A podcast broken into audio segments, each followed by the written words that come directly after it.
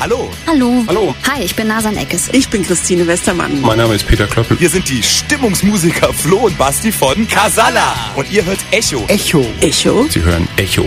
Den Talk auf Köln Campus.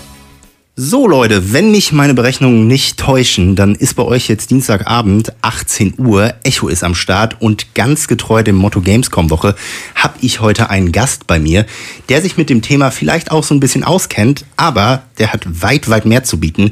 Was genau das ist, das hat versucht meine Kollegin für euch zusammenzufassen.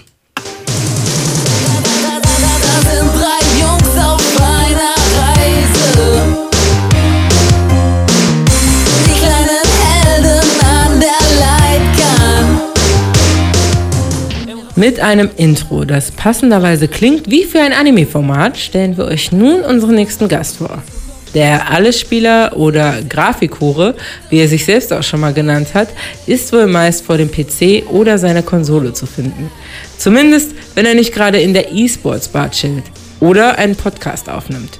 Und wenn ihr genau hinschaut, erwischt ihr ihn auch, wie er gerade dort das Tanzbein schwingt.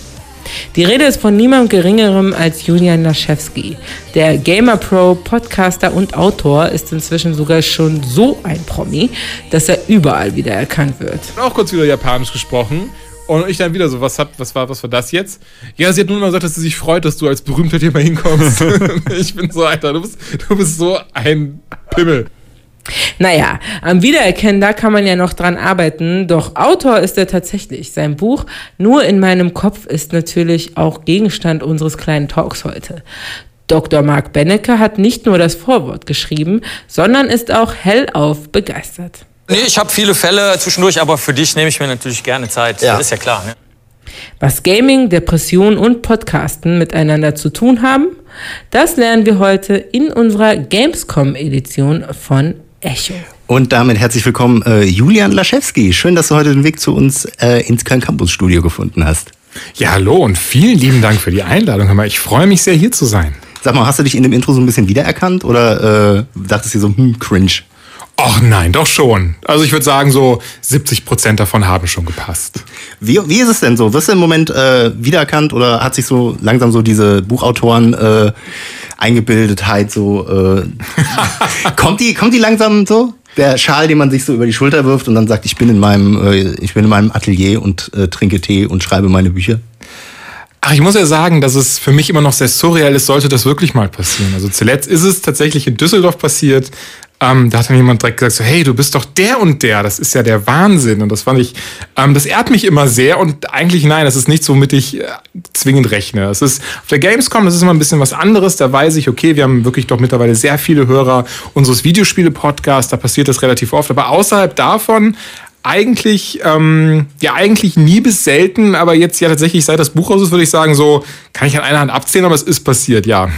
über dein Buch werden wir gleich auf jeden Fall noch ein bisschen äh, detaillierter reden und halt auch über das Thema, das es äh, befasst, nämlich du hast ein Buch über deine Depressionen geschrieben, was ja erstmal ein ziemlicher äh, Klops ist.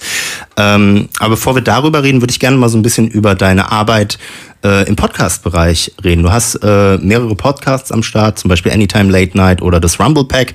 Wie du gesagt hast, Videospiel-Podcast, Anytime Late Night, schon so ein bisschen, orientiert sich schon so ein bisschen an den Late-Night-Shows der äh, Amerikaner, wenn ich mich nicht irre, oder?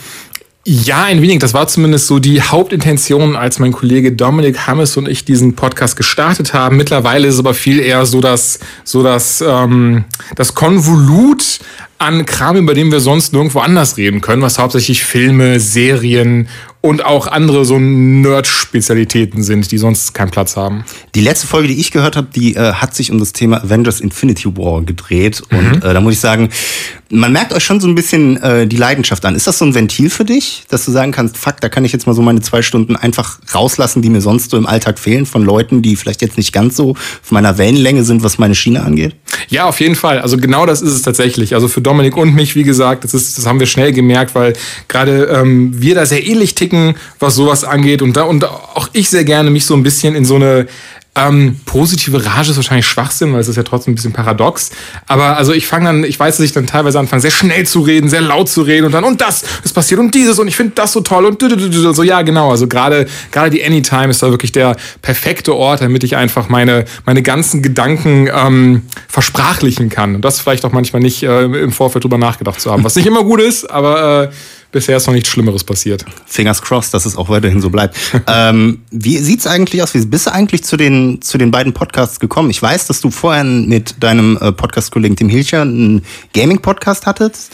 Genau, also das ähm, Tim kam, ich glaube, Anfang 2014 müsste das gewesen sein, auf mich zu mit der Idee, einen ähm, den Podcast Gamerscore zu machen, der sich eben auch um Gaming dreht. Das rührte vor allem äh, daher, dass Tim immer schon Gaming Podcasts gehört hat, jeder Art. Ich muss wirklich gestehen, dass ich äh, da vorher nie mit Podcast bewusst in Berührung kam. Was ich zumindest kannte, waren verschiedene englische Ausgaben, wie zum Beispiel ähm, der von Kevin Smith. Sowas hatte ich eben schon gehört, aber wirklich nie so für mich so dieses ähm, diesen Begriff Podcast eingeordnet dafür. Und deswegen musste er mir erstmal erklären, was das genau ist. Und dann hatte ich aber richtig Bock drauf auf Feuer und Flamme. Und wir hatten dann irgendwann ähm, den, den Kollegen und jetzt sehr guten Freund von uns, äh, Max Rockstar Nachtsheim, eingeladen. Ähm, das ergab sich ein bisschen, weil äh, er zu der Zeit den Podcast Radio Nukular hatte, wo eben ein anderer Freund von uns dabei war, Christian Görnd, den wir wirklich auch schon seit einem Jahrzehnt ungefähr kennen. Ist schon so ein bisschen incestuös bei euch schon, oder? Ja, so ein bisschen. Das ist alles so, alles so Vetternwirtschaft quasi. Und ähm, das, egal. Und ähm, ja, dann hatten wir ihn eingeladen und, und, und er kam dann lustigerweise auf uns zu, nachdem, nachdem er dann der Folge zu Gast war und meinte so, hör mal Leute, das ist ja mega. Also in Nukular reden wir einfach nur über alte Themen. Ich habe auch Bock über neue Themen, einfach über Videospiel zu quatschen. Lass uns doch das, das was ihr da habt, nehmen ähm, neuen Namen drauf mit einem richtigen Intro, mit Grafiken und so. Das hatten wir ja vorher gar nicht in dem Fall. Wir hatten einfach nur gesagt, nee, das machen das hobbymäßig. Wir wollen jetzt nicht so viel Geld reinstecken, gucken erstmal. Und dann ging das wirklich sehr schnell, dass wir es immer professioneller aufgezogen haben, was dann auch mit sich in der Technik widerspiegelte. Äh, wie ist denn das so mit Leuten, so ein Projekt anzufangen, die man vielleicht am Anfang gar nicht so kennt? Und es ist ja schon dann so, dass man sich darauf einigt, sich erstmal regelmäßig zusammenzusetzen, um zu gucken, okay, kriegen wir das hin? Stimmt die Chemie? Mhm. Ähm, ja, ich finde, das, das, das merkt man auch sehr in unseren ersten Folgen an. Also gerade Folge 1 war es so ein bisschen so dieses so, ja, hallo, äh, wir sind das Rumble Pack, das ist äh, der, das ist der. Wie geht's dir? Ja gut, wie geht's dir? Ja gut. Okay, und dieses Spiel haben wir gespielt, dann wird das so ein bisschen runtergerattert. Dann hatte sich das, Folge 2 war dann ein bisschen lockerer und heutzutage ist es wirklich so, es ist so dieses so, ja, wie geht's dir? oh Mann, pass auf, ich habe eine Geschichte. Und mittlerweile würde ich sagen, es ist immer so die erste Stunde dieses Videospiel-Podcasts viel eher so ein bisschen ähm, geschwitzige Geschichten aus unserem Privatleben oder auch unangenehme. Das, äh, das deckt sich manchmal miteinander. Aber das macht's, finde ich, auch so ein bisschen aus, weil wenn man euch so zusammen hört, ihr seid ziemlich, ja, gerade heraus, was eure äh, Art und Weise angeht. Ihr seid zwar, äh, ja, schon professionell, aber ihr versucht das Ganze nicht allzu ernst zu nehmen, habe ich so das Gefühl. Ja, das war auch immer unsere... Ähm unsere Hauptmission dahinter quasi. Äh, Gerade als dann eben das Rumble Pack anfing, wussten wir von vornherein, wir wollten das Ganze subjektiv machen und eben nicht, weil oftmals, was ja übrigens was Positives ist, also nicht, dass man das bitte falsch versteht, ähm, ist es ja dieses so, ja, wir sind ein Videospiele-Podcast, aber wir machen das objektiv, so wie es auch Zeitschriften machen müssen und so wie man halt guckt, dass man das, was man sagt, auch immer fair bewertet ist und so weiter und so fort. Und natürlich wollen wir das auch zu einem Wissengrad machen, aber oftmals ist es wirklich so dieses so, nee, das hat mir nicht gefallen, das jetzt blöd oder ey, egal was die anderen sagen, ich fand das klasse. Ja. Ähm, genau, dass da wirklich komplett immer unsere persönliche Note draufkommt, dass wir kein Blatt vom Mund nehmen, aber natürlich, wie du schon sagst, unsere Professionalität wahren, indem wir schon ähm, darauf achten, wie wir über Dinge reden, denn wir möchten ja auch weiterhin äh, beispielsweise mit Videospielen bemustert werden. Hat man da manchmal Angst, wenn man so ein Spiel richtig krass basht, dass man denkt so, fuck, hoffentlich hört es der Publisher nicht und äh, ja. Äh, in dem Fall kann ich ja nur von mir selber jetzt ausgehen. Ich weiß nicht, was bei meinen beiden Kollegen ist. Anfangs hatte ich das, dass ich immer dachte, so huch, hm, mal schauen, wie ich jetzt darüber rede. Nicht, dass das äh, falsch rüberkommt, eben beim, beim Publisher oder beim Hersteller.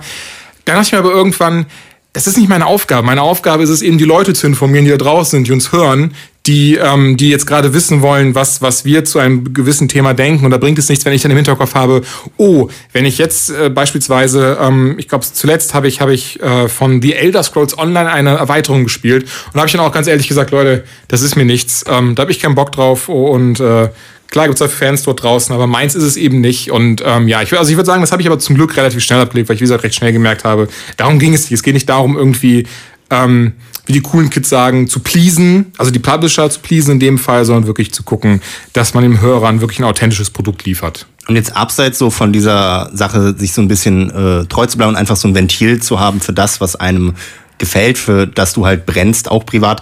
Was glaubst du, äh, ist das Besondere am Podcasten oder beziehungsweise an eurem Podcasts? Das ist eine sehr breit gefächerte Frage. ähm, So wird das heute den ganzen Abend laufen. ähm, ich denke, das Besondere zumindest, oder was heißt zumindest das Besondere in diesem Fall am Rumblepack auf jeden Fall, das haben wir, glaube ich, gerade schon besprochen, das ist eben wirklich dieses, wir sagen frei heraus unsere Meinung, ähm, ohne Rücksicht auf Verluste, natürlich ohne, um, ohne Gefühle zu verletzen oder sowas. Und, ähm, aber im Wesentlichen, wir sagen wirklich, was wir denken und, und sind dabei eben ehrlich und offen. Und ich glaube, glaube, das wissen viele Leute zu schätzen, ohne dass das eben schön gefärbt wird oder wir uns dann in irgendeiner Form den Mund von irgendwelchen ähm, weiß ich nicht, sagen, sagen wir mal Sponsorings oder auch ne, äh, Leute, die, äh, also Publisher in dem Fall oder Hersteller, die uns was schicken, den Mund verbieten da lassen oder, oder, oder in irgendeiner Form sagen, ähm, etwas sagen, was, wo, wozu, wo wir nicht hinterstehen.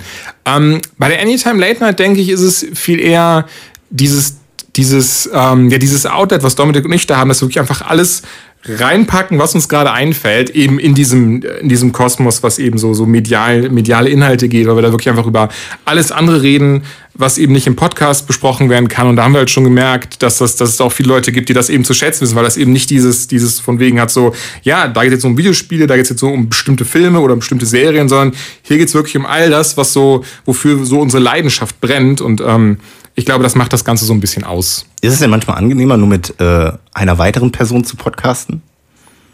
Ähm, es kommt, es kommt immer darauf an, also was auf, also mich persönlich, ähm, ich weiß nicht, ob angenehm das richtige Wort, äh, das richtige Wort ist, aber ich muss, und da bin ich auch ganz ehrlich, so Anytime Late Night ist im Wesentlichen dieses, Dominik und ich, wir treffen uns so eine halbe Stunde, Stunde vorher, gehen mal so ein bisschen die News durch, über die wir quatschen, ähm, bequatschen kurz, worüber wir reden können, während aber Rumblepack wirklich so dieses ist so, hier ist das Skript, das besprechen wir auf jeden Fall, das dürfen wir nicht vergessen, das ist die, Ab äh, die, die Abfolge der Dinge, da wird über das geredet, da wird über das geredet. Von daher, ähm, ich, ich mag dieses äh, improvisierte, einfach reinspringende bei der ähm, Anytime.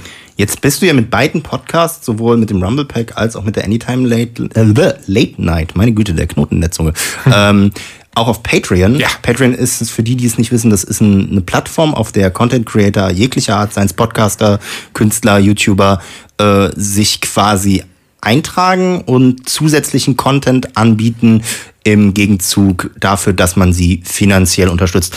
Ähm, wie ist denn das bei euch? Ihr habt ja schon einige Formate, die ja auch extra dann für Patreon angefertigt werden.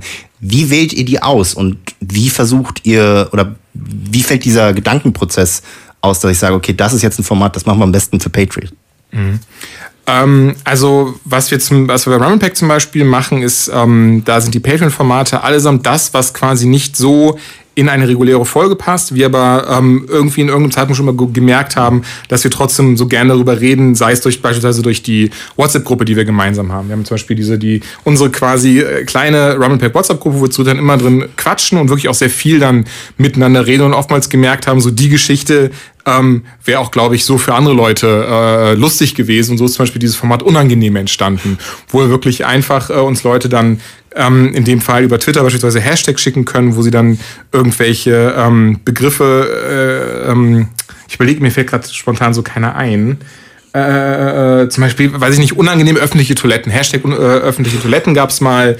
Und da haben wir dann auch dann unsere Geschichten zum Besten gegeben. Eine, eine von meinen zum Beispiel war auch zum Thema passend auf der Gamescom, dass ich vor zwei Jahren habe ich ähm, Sam Lake, hätte ich ein Interview mit Sam Lake gehabt. Das, Ach, das ist, der, der Remedy-Typ, ne? Genau, ist der ja. Remedy-Typ. Das ist einer der Hauptentwickler von damals Max Payne. War auch im Max Payne 1 war das sein Gesicht zu sehen und ähm, Alan Wake und den ganzen Kram. Und dann ähm, ja, war ich aber eben vorher, bin ich aufs Klo gegangen und stand dann da schön am Pissoir, war ein bisschen Gedanken verloren und guck dann einfach äh, rüber und dann sehe ich, wie er da steht. Und ich war dann kurz so, oh Gott, du hast jetzt die ganze Zeit gestarrt, ist nichts passiert, was machst du jetzt?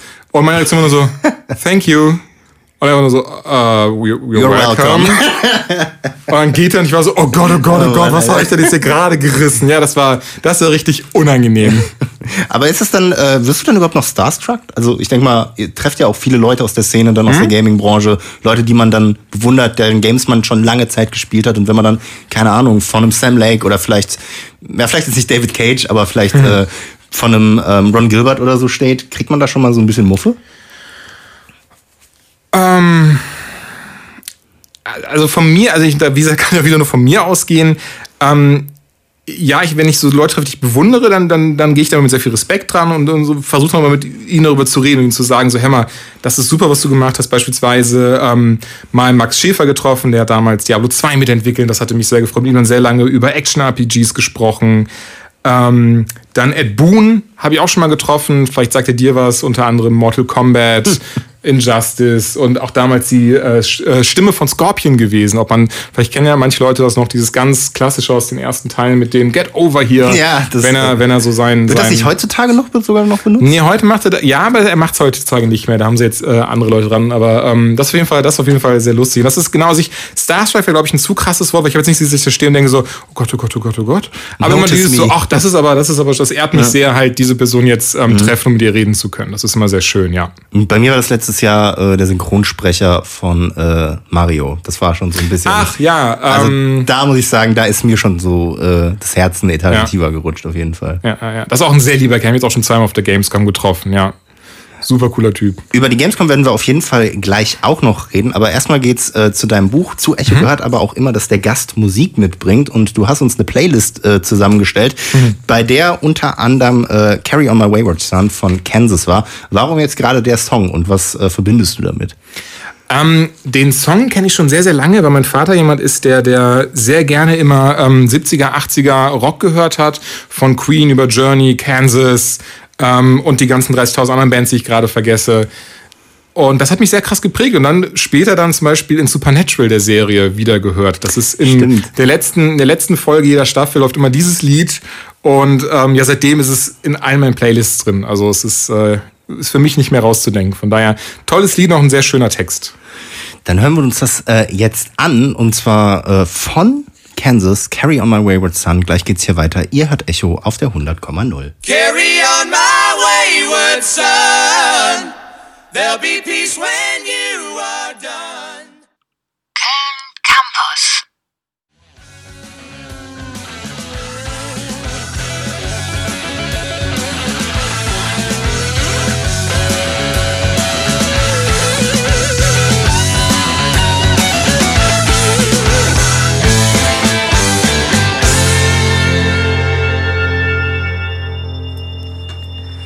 Das war Kansas mit Carry on My Wayward Son von unserem heutigen Gast gewünscht. Äh, Julian Laschewski, Podcaster, Buchautor und äh, Lebemann. Kann man das so sagen?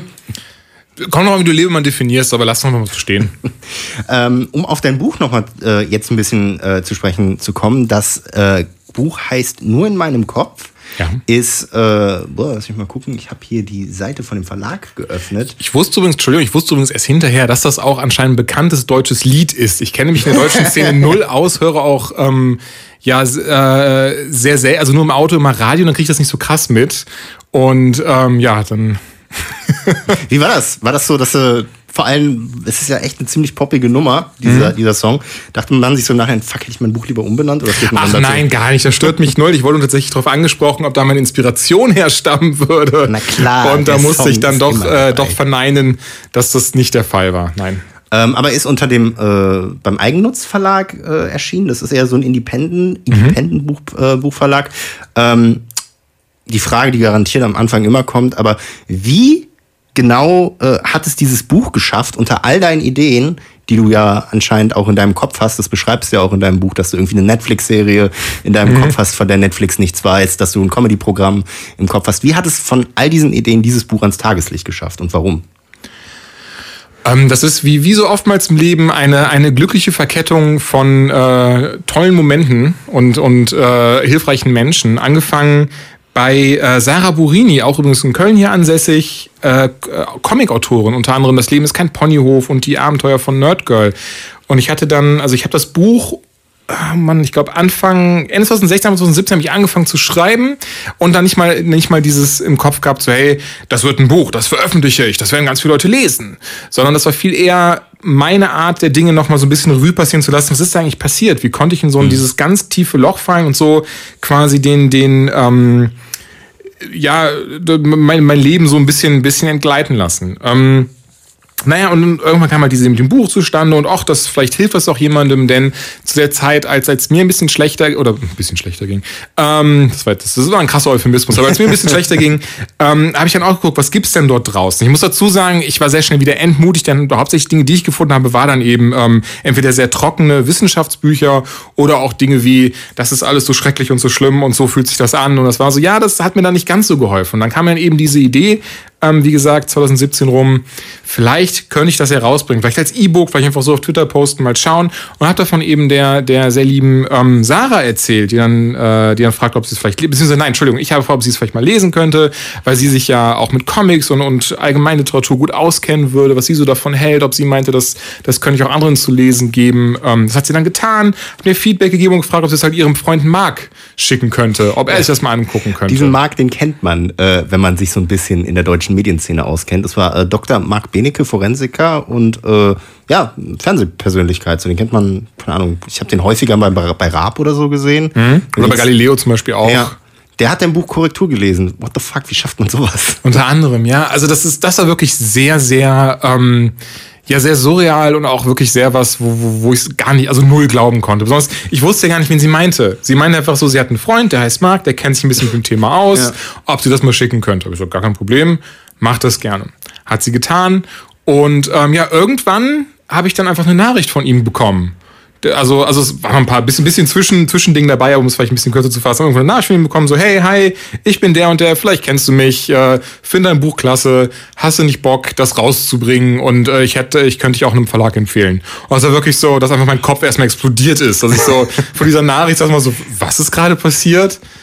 Wer hat mich da gerade, was? Ähm, ja, also das ist wirklich, also ein wunderschöner Moment gewesen und wie gesagt auch dieser ganz, so ein ganz, was ganz Unfassbares, was, was auch äh, immer noch nicht ganz angekommen ist, wenn ich jetzt so drüber rede. Und ähm, ja, aber einfach, weil es ihm auch so gut gefallen hat, hat er es dann auch einfach wirklich, in Anführungszeichen, freiwillig ähm, Korrektur gelesen. Was hat er dir denn so für Tipps gegeben? Was sind denn so Dinge, die dir im Gedächtnis geblieben sind, wo du gesagt hast, hm, ja, das war, das hat mir auch jetzt im Nachhinein ziemlich geholfen? Ähm, also voran, glaube ich, der schönste Tipp, den er mir gegeben hat, den ich wirklich klasse fand, war, das ist dein Buch. Wenn du meinst, du willst das unterschreiben, dann schreib das auch und steh dazu. Und ich finde, das ist wirklich ein sehr guter Ratschlag. Allgemein nicht nur zum Bücherschreiben. Sei wie du bist im Wesentlichen war es ja am Ende des Tages. Auch wenn es vielleicht ein bisschen esoterisch klingt, ich fand das sehr schön. Einfach zu sagen, so, ey, so und so ist das, dann schreib es auch so. Weil ein Buch zu schreiben ist ja erstmal so eine ziemlich große Sache im Kopf. Wenn Ja. ich mir überlege, dass ich jetzt ein, dass jemand sagt, okay, schreib dir mal ein Buch, dann würde ich mich erstmal fragen, so, okay, äh, was, was denkst du, kann ich erzählen? Aber du hattest ja eine äh, Geschichte zu erzählen, nämlich du hast über ähm, deine Depression geredet, beziehungsweise wie du es geschafft hast, ähm, mit dieser Erkrankung klarzukommen und dich wieder so ein bisschen ja, zurück in den Alltag zu äh, kämpfen, so kitschig es halt auch klingt. Äh, war es denn schwer für dich, diese Ereignisse rund um deine Diagnose so zu ordnen und in eine Reihenfolge zu bringen, so dass es Sinn macht? Ähm, ja, wie gesagt, zu Beginn noch nicht. Da habe ich es erstmal nur für mich selber so ein bisschen ähm, niedergeschrieben, war auch noch gar nicht wirklich so krass kohärent und in Kapitel unterteilt oder ähnliches. Und dann äh, später aber habe ich schon gemerkt, okay, das muss jetzt alles ein bisschen chronologischer werden. Das sollte ich vielleicht dahin setzen, das sollte eventuell hier erwähnt werden, das, da könnte ich noch eine Randnotiz machen, damit es auch dann für den Leser auch äh, verständlicher ist. Und ähm, ja, es gab Momente, wo ich dann wirklich gemerkt habe, oh, eigentlich hätte ich das jetzt mich doch lieber nicht dran erinnert. Und das hätte ich dann doch irgendwie doch verdrängt. Ja, verdrängen ist vielleicht das falsche Wort, oder einfach im Wesentlichen wirklich, das hätte ich jetzt nicht nochmal aus meiner Kopfkiste hervorkramen müssen. Aber manche Dinge waren, denke ich mal, auch so ein, so ein katharsischer. Ja, auf jeden Fall. Also das ist ne? wirklich das. Und ähm, das muss ich auch echt sagen, das, das merke ich jetzt gerade, weil ich sehr viel ähm, positives Feedback erhalten habe und immer noch, immer noch wieder mal Nachrichten reinbekomme von Menschen, die sich halt bedanken und wirklich merke, wie auch mir mental Mhm. es dadurch einfach besser geht. Dass es mir so zeigt, so ey, das war die richtige Entscheidung, so ein bisschen so dein Privatleben auszukippen, äh, damit eben auch andere Leute was davon haben und, und sich in irgendeiner Form da ja so ein bisschen Gefühl von Hilfe und Hoffnung bekommen. Das ist wirklich sehr, sehr schön und wie gesagt, hat mir auch wirklich, wie du schon sagst, Katharsis so eine, so eine gewisse See Seelenreinigung gebracht. Ist es denn äh, für dich vielleicht ein bisschen einfacher gewesen, über sowas Persönliches zu schreiben wie eine Depression? Weil wenn man sich das Wort Depression anhört oder über Leute redet, die eine Depression haben, Mhm. die sind ja häufig auch schon äh, so zaghaft, dass sie sich noch nicht mal Freunden und Familie öffnen. Also im Wesentlichen, Entschuldigung, die Frage ist jetzt, wie, wie leicht ist mir gefallen, sowas zu schreiben? Ja, oder, oder ist es dir leichter gefallen, weil du eh schon so ein bisschen in der Öffentlichkeit stehst mit deinem Podcast und deinen ganzen anderen Projekten? Das kann natürlich sehr gut sein. Also wenn, wenn ich jetzt mal daran vor diese Podcast denke, ähm, ich muss sagen, bis jetzt diese Frage gestellt wurde, habe ich mir noch gar keinen Gedanken drüber gemacht, kann es sein, dass da meine Hemmschwelle um einiges höher gewesen wäre. Ja, aber ich wusste, okay, viele Leute wissen ja schon ähm, durch meine Podcast beispielsweise äh, über, über manche Aspekte mein, meines Lebens Bescheid. Von daher, ja, die, also die Hürde war jetzt nicht so groß, wie, wie man vielleicht anfangs annehmen könnte. Äh, jetzt ist das ja nicht nur eine äh, ja, Runtererzählung von Ereignissen, sondern du willst Leuten ja auch so eine Art äh, Hilfestellung geben. Du betonst zwar immer wieder, dass du kein Psychologe bist, dass du kein Fachexperte bist, ähm, aber dass du deine persönlichen Ereignisse quasi für die Leute so, ja, aufdröselst. Glaubst du, äh, du man, man hilft damit Leuten schon? Oder ist es eher so, dass viele Leute dann äh, am Anfang zu dir gekommen sind und gesagt sind, hm, ist schon ziemlich tiefes Wasser, in das du dich da begibst? Ähm, theoretisch müsste ich ins Blaue raten, aber wie gesagt, ich, da bin ich sehr froh drüber. Ich habe viel Feedback bekommen ähm, und ich würde sagen, ich behaupte, ich behaupte jetzt mal ganz, ganz frech, 90 Prozent davon waren positiv, waren mhm. wirklich so, ey, danke, ähm, dass du das so und so beschrieben hast. Jetzt kann ich meinem Freund besser erzählen oder meiner Freundin besser erklären, ähm, wie sich das anfühlt, wie das an. Gerade die Comics haben wirklich, das haben, glaube ich, so die meisten Leute auch immer gesagt, so die Comics sind klasse, um das einfach wirklich so ja. visuell auf den Punkt zu bringen, zu zeigen. Ähm, die wurden übrigens von Kira Jung gezeichnet, der sehr guten Freundin mittlerweile von mir, die ich auch lustigerweise darüber aber erst kennengelernt habe, ist nämlich eine Designerin, ähm, die auch unter Depressionen leidet. Und ähm, ja, und dann kam das irgendwie alles zusammen. Das, das war auch, auch sehr schön. Also ja, ähm, Entschuldigung, um deine Frage zu beantworten. Äh, ich bin manchmal ein bisschen ausschweifend, sorry. Voll okay. Äh, um deine Frage der, zu beantworten. Ähm, zum Glück fast nur positives Feedback, wie du schon sagst. Ich hatte das eins, was jemand gesagt hat, so ja, bei mir war das aber ganz anders. Und natürlich ist es das. Wir sind alle mhm. Individuen und gerade eine Depression ist unfassbar individuell. Ähm, ich kenne jetzt dadurch auch sehr viele Leute und habe auch gemerkt, so ach krass, das kann sich noch mal ganz, ganz anders auswirken, als zum Beispiel bei mir der Fall war. Ist es denn, also die Comic-Strips, von denen du erzählst, die von Kira Jung gezeichnet wurden, mhm. geworden, bäh, wurden. Bei mir ist heute die äh, Knote ein wenig, äh, die Knote ein wenig verzunkt. Hallöchen, ihr seid bei Echo, der Sendung, äh, in der die Moderatoren nicht das Maul aufkriegen. Ähm, wo war ich? Kira Jung, genau. Mhm. Die ähm, hat ja die Comic-Strips äh, dazu gemalt. Sind die wirklich fester Bestandteil von Anfang an gewesen, dass du dachtest, ich brauche so eine visuelle Unterfütterung, um das Ganze manchmal auch ein bisschen verständlicher zu machen? Oder hat, dir dann, hat sie dir dazu geraten oder wer anders? Nee, gar nicht. Also wirklich in dem Moment, in dem ich den Entschluss gefasst habe, okay, daraus wird jetzt ein Buch, was ich äh, an die Leute bringen möchte. Wie gesagt, im Sinne von, am Anfang war ja noch gar nicht dieses Feste, so das geht an einen Verlag, der bringt das raus, sondern viel eher so, das wird ein Buch, das könnte auch ein E-Book sein oder das könnte ich irgendeine andere Art und Weise teilen im Internet eben.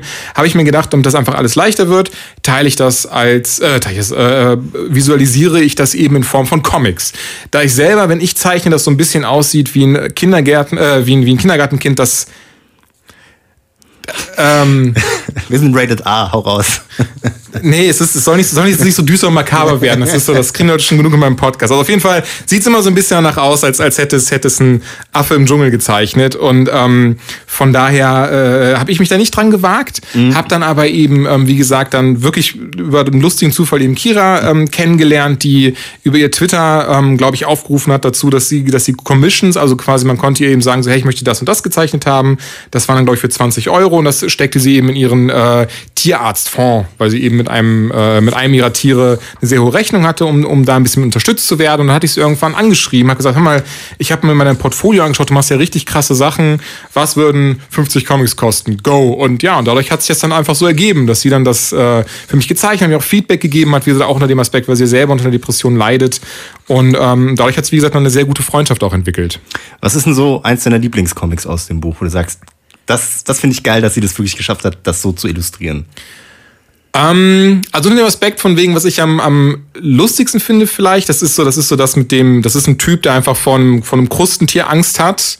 Das macht erst, wenn man das Buch gelesen hat. Warum ist der eines der ähm, besten und schönsten Comics, würde ich fast, also wirklich, wo ich sage, so, ey, das, das, das macht so richtig, das zeigt so richtig. Ich glaube, das ist das Comic bei im Kapitel Ich bin Batman. Das ist so ein bisschen visualisiert, wie eben dieses, dieses, äh, ich hab's halt, ich hab's jetzt äh, schwarze Männchen beziehungsweise schwarzes Teufelchen genannt. Das ist eben so die visualisierte Depression. Ähm, um es vielleicht ein bisschen näher zu erklären, weil ich hatte irgendwann so für mich selber so diese Vorstellung von einfach ich, aber so als Schattenwesen quasi, mhm. so dieses so, Ne? Weil, weil ich am Ende des Tages bin, bin ich es ja, der so diese ganzen Probleme sich selber gemacht hat. In Anführungszeichen. Das ist jetzt sehr simplifiziert ausgedrückt, aber damit man es vielleicht ein ähm, bisschen besser versteht. Naja, und wie gesagt, dieses Ich bin Batman, in diesem Comic geht es halt im Wesentlichen darum, wie es ist, so dieses, dieses, äh, dieses Teufelchen einfach zu ignorieren. Und ähm, ich finde, das, das ist sehr schön am Ende geworden. Also bei dem Comic, bei dem ich wirklich schallend am Boden gelegen habe, das war ähm, das Kapitel mit den Drogen. Mhm. Wo am Ende du und dein Schattenmännchen quasi euch die Brownies reinpfeift und dann in Oh, die war Eimer ja, ja. Also, Das- da also muss ich das war sagen, das auch- war schon. Das hat's echt on point gebracht. Also das, das hat mir zum Beispiel äh, sehr gut gefallen. Mhm. Ähm, bevor wir jetzt nochmal ganz genau auf deine äh, Erkrankung und auf deine Diagnose eingehen, ähm, spielen wir nochmal einmal ganz kurz Musik, die zweite Musikpause. Ähm, du hast unter anderem Heart of Courage, Two Steps from Hell mitgebracht. Ja. Was, warum der Song? Ähm, A, ich höre super gerne Soundtracks von Filmen, von Videospielen Ja. und allgemein eben so, so melodische, musikalische Symphonien. Und ähm, Two Steps from Hell Heart of Courage das erste Mal gehört im Trailer zu Mass Effect, Mass Effect 2, als es Xbox 360 erschien. Daher vor, ich nämlich. Ich habe nämlich heute mit mir gerungen und war so, Okay. kennst du das? Vor sehr vielen Jahren. Und das ist, das ist so unfassbar atmosphärisch gemacht. Also so ein wunderschöner Trailer und seitdem sehr viel von Two Steps from Hell gehört und Heart of Courage eines der schönsten Lieder und ich finde den Titel mag ich auch sehr. Dann wollen wir euch nicht länger auf die Folter spannen. Äh, hier ist jetzt, warte mal, Oh. wie heißt der Song? Heart of Courage von Stu, äh, Two Steps äh, from, From Hell. Hell. Aus Mass Effect.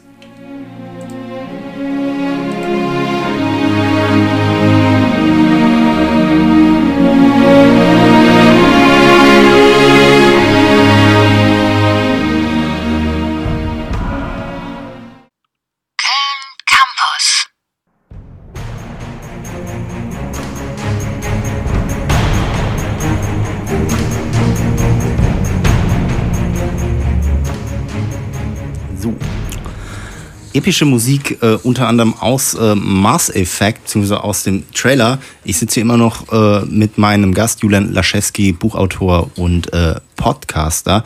Julian, äh, mal ganz abs abseits, bevor wir auf den etwas äh, ja, ernsteren Blog zu sprechen kommen. Äh, wie fandst du jetzt das letzte Mass Effect zum Beispiel? Das letzte Mass Effect war Mass Effect Andromeda und das war okay. Ja. ich denke, okay fasst es schon gut zusammen. Und das ist aber eigentlich schon richtig schade für Mass Effect. Auf jeden Fall. Also äh, gerade Teil 1 und 2 sind ja wirklich fast schon, fast schon Klassiker der Videospielgeschichte Mhm. mittlerweile. Teil 3 war ja auch schon im Vergleich huch. Da, äh, ne, und, und Andromeda ist halt, es, ist, es fühlt sich ein bisschen mehr an wie ein Shooter als wirklich als ein Mass Effect-Ding. Von daher. Schade. Aber auf die Games kommen wir äh, und auf die Gamescom kommen wir gleich noch zu sprechen. Äh, jetzt geht's erstmal um äh, das Thema, das dich auch in deinem Buch beschäftigt, nämlich deine Depression. Du wurdest, äh, helf mir mal auf die Sprünge, wann wurdest du genau mit der Diagnose konfrontiert? Ähm, die Diagnose habe ich ja so ungefähr Ende 2015, Anfang 2016 bekommen. Kannst du noch mal kurz zusammenfassen, also in wirklich, wenn es zu ausufernd ist, dann äh, überspringen wir das, aber wenn es vielleicht den Zuhörer hilft, so nochmal zusammenzufassen, was genau bei dir los war und wie du es äh, ja, erfahren hast, dass du wohl unter einer Depression leidest.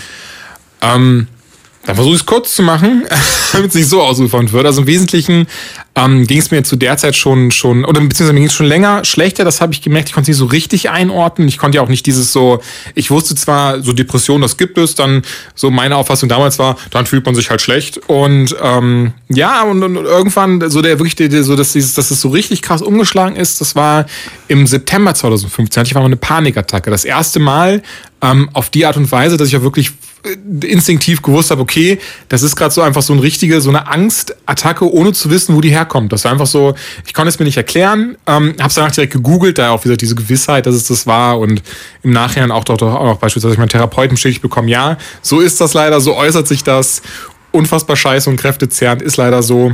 Ähm, ja, und dann habe ich halt gemerkt, nach dieser Panikattacke wurde es wirklich um jede Woche schlechter und schlechter und schlechter, dass ich wirklich anfing, nur noch negative Gedanken zu haben, ähm, leider auch sehr düstere Gedanken zu bekommen, die irgendwann darin gipfelten, dass sie so ein bisschen zu suizidalen Gedanken umgeschlagen sind. Und ich dann wusste, okay, wenn ich mir jetzt keine Hilfe suche, dann brauche ich irgendwann gar keine mehr. Und so kam das dann zustande. Wie das ist wichtig, es ist wirklich nur die komprimierte Variante jetzt davon. Ja, wer es genau wissen will, der sollte am besten das Buch lesen, meiner Meinung nach. okay, zum Beispiel. Ähm, aber das ist eine ganz spezielle Art von Depression. Das ist eine, äh, korrigiere mich, wenn ich falsch liege, psychosomatisch. Ähm, äh, psychosomatisch, äh, also meine, De mein- meine Depression. Ähm, die Depression, die ich, unter der ich leide, ist eine neurotische Depression. Es gibt ja wirklich verschiedene Arten, zum Beispiel eine endogene, eine exogene, halt von wegen, ne, kommt von innen, kommt von außen. Meine ist jetzt eben eine neurotische, ist, ähm, und genau da geht Psychosomatie mit einher beispielsweise. Das heißt, dass ich äh, quasi, ähm, oder anders, psychosomatische Schmerzen sind Schmerzen, die man tatsächlich hat, aber eben keinen organischen Ursprung haben, sondern wirklich einen mentalen Ursprung, was es aber nicht weniger schmerzhaft macht, weil viele denken ja dann so, ja Moment, wenn es auch in deinem Kopf ist, dann stell es doch ab. Aber äh, die Bauchschmerzen, die man vor, vor, der nächsten, vor dem nächsten Bewerbungsgespräch hat oder so, die kann man ja auch nicht mal einfach so abstellen. Ja. Und ich denke, so kann man sich zumindest in vereinfachter Form vorstellen. Ist es denn äh, dann doppelt so schwer deiner Meinung nach, wenn sich das auch in so körperliche Leiden umschlägt? Weil du schreibst ja auch, dass du am Anfang echt nicht wusstest, äh, ist es jetzt wirklich was, was in meinem Kopf ist? Oder ist es jetzt wirklich eine Krankheit, die mir irgendwann den Gnadenstoß gibt? So. Ja, das ist auch wirklich so die schwierigste Unterscheidung, die ich hatte. Erstmal davon zu überzeugt zu, zu sein und auch dann da wirklich 100% dran zu glauben, diese Bauchschmerzen oder was auch immer ich gerade habe, kommen eben daher, weil ich unter einer Depression leide und nicht, weil wirklich irgendwie organisch irgendwas nicht stimmt und ganz dringend entfernt oder was auch immer werden müsste. Ähm, und die andere Frage, ich finde das sehr schwierig. Ich finde dieses, dieses äh, Auf wie im Sinne von, von so, das ist jetzt schlimmer als eine andere Depression, geht, glaube ich, gar nicht, denn wir alle nehmen subjektiv unsere Probleme, unsere Schmerzen, unsere Sorgen anders wahr. Ähm, von daher möchte ich da gar nicht irgendwie das mir ein Urteil bilden, um zu sagen, ob das jetzt wirklich schlechter oder schlimmer ist. Ich, aber ganz spontan glaube ich nicht. Eine Depression ist eine Depression, von daher. Ähm, du hast ja gerade schon erwähnt, dass, oder hast ja gerade gesagt, so, ja, ey, dann denk nicht daran, wie bist du damit umgegangen oder ist es dir schon, ist es vorgekommen, dass Leute gesagt haben, ey, wenn das alles nur in deinem Kopf passiert, warum denkst du einfach nicht mehr daran? Das ist in der Tat vorgekommen. Ähm, auch mehr als einmal. Äh, einmal auch. Ähm, es ist immer schwer, ich will niemand in die Pfanne aber ich sag mal, sehr, sag mal so einmal von einem, nahen, von einem sehr nahen Verwandten, der dann auch gesagt hat, hör mal, Jung, Sonne scheint doch, was los mit dir? Ähm, und auch dann bei, bei äh, Ich glaube, häufig ist sowas vielleicht dann auch gar nicht bös gemeint. Nein, null. Das ist, das finde ich auch sehr wichtig. Also es ist, ähm, ich, das sollte auch gar nicht negativ konnotiert sein.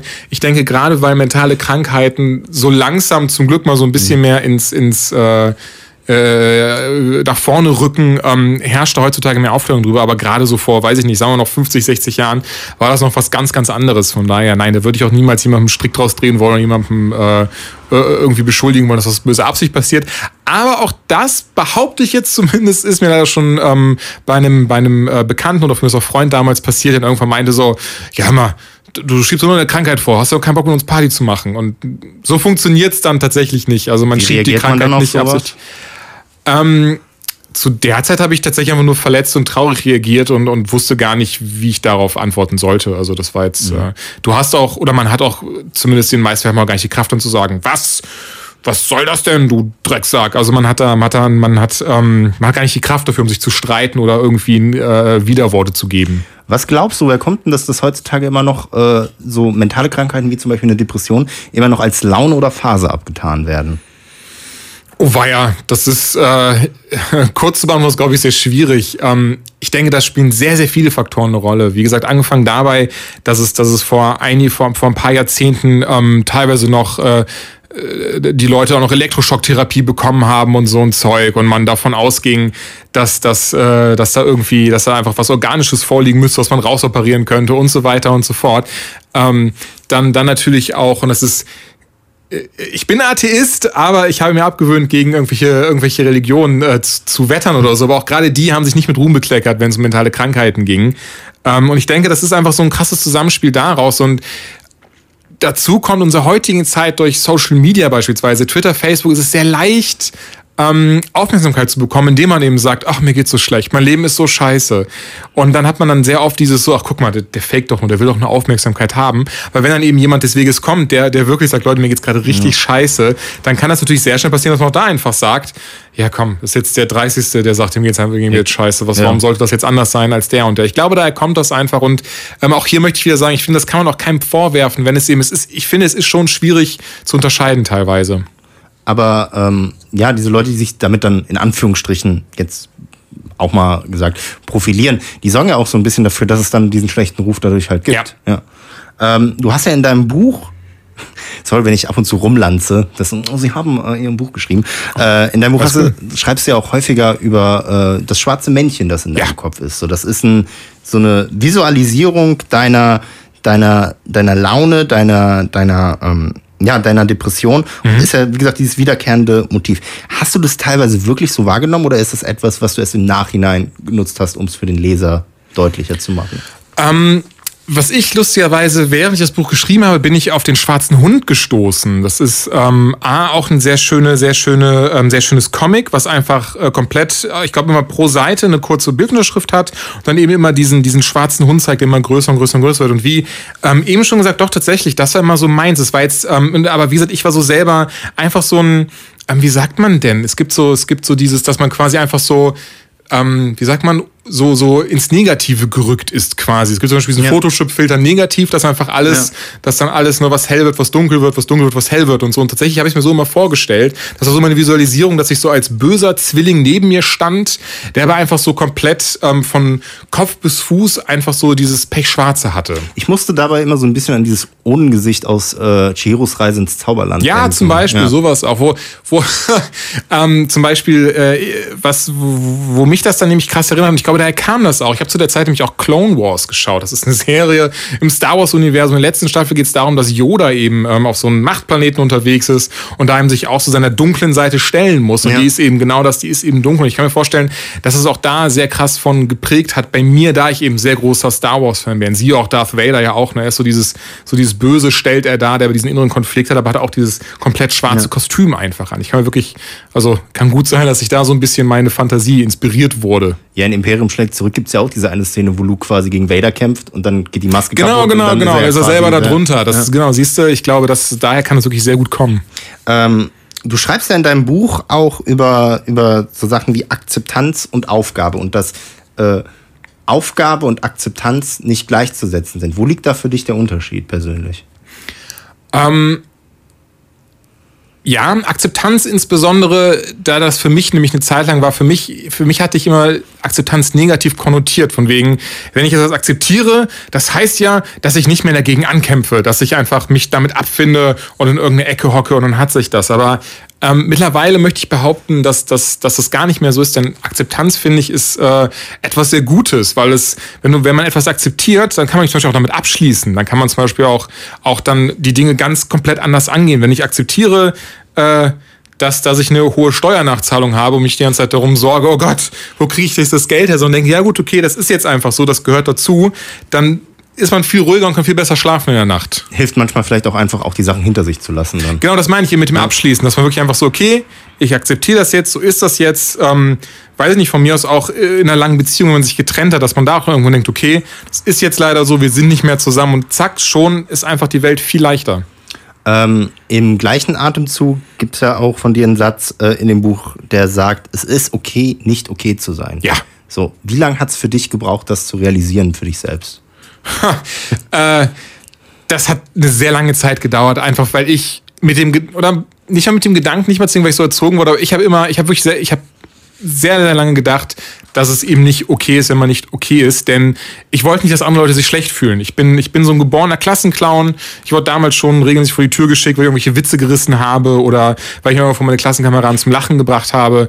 Und ähm, dadurch entstand bei mir, glaube ich, so ein bisschen so dieser verquere Gedanke, damit es anderen gut geht, muss es mir auch gut gehen, auch wenn ich nur so tue. Und ähm, ja, aber das ist halt, ist es halt Schwachsinn. Aber um äh, bei deiner humoristischen Art zu bleiben, so du bist ja auch quasi, wenn man sich äh, Rumblepack häufiger anhört, bist ja auch der, der manchmal für die etwas krasseren äh, Witze bekannt ist. ja, Ähm, das kann sein. ist es, äh, hat, hat dir so der Witz oder der Humor dabei geholfen, mit der Diagnose klarzukommen oder versteckt man sich eher hinter Witzen? Ähm, also wenn äh, gehst du jetzt davon aus, als ich die Diagnose bekommen habe, oder meinst du allgemein? Allgemein würde ich sagen. Also es- du hast ja gerade selber auch gesagt, dass du so der Klassenclown warst und ich kenne das zum Beispiel von mir. mir bei mir war es ähnlich und da war es dann vielleicht auch manchmal so ein Schutzmechanismus. Ja, auf jeden Fall. Also gerade gerade mit Humor kann man kann man äh, das, das wird jetzt in Richtung gehen. Ähm, ja, ja.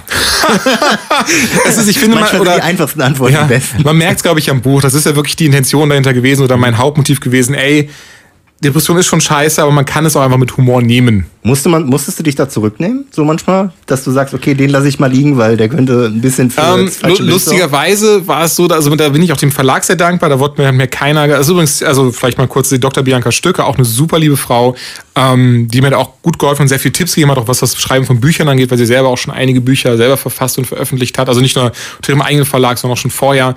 Ähm, oh, und sie hatte dann auch ab und an so Kommentare daneben geschrieben, von wegen so, ja, du musst schon bedenken, dass wenn jetzt nicht nur deine Podcast-Hörer lesen, sondern auch ein paar andere Menschen vielleicht hier diesen Witz nicht bringen.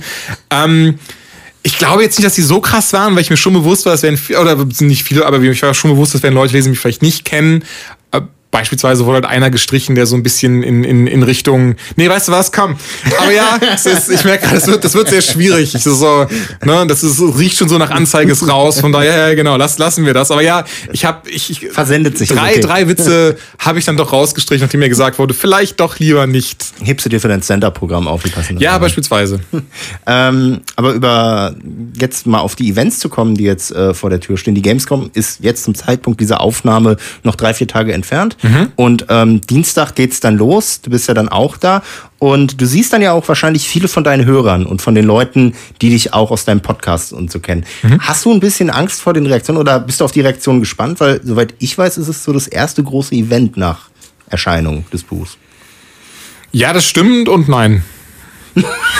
Cool, dann äh, nee, gar nicht. Also ich muss wirklich sagen, also ich behaupte, 99% unserer Hörer sind wirklich, äh, Hörerinnen und Hörer sind wirklich sehr coole Menschen und, und äh, sehr legere Menschen. Also ich habe da null Angst. Deswegen, ich hätte, hätte, glaube ich, die Dinge nicht da reingeschrieben in dieses Buch, hätte ich jemals Sorge gehabt, wenn ich irgendwie begegne, der es gelesen hat, dass er dann irgendwie, weiß ich nicht mehr, blöd komme, was gegen mich verwenden könnte. Also, ne, wenn man über sich selber lacht, dann kann die ganze Welt lachen und das macht einem nichts aus.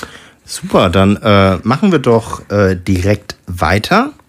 Und zwar nach dem nächsten Song, äh, Don't Fear the Reaper von Blue Oyster Cult.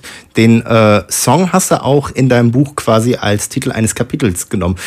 Denke ich mal, hat dann auch so ein bisschen damit zu tun, dass man seine Angst vom Tod verlieren sollte, oder?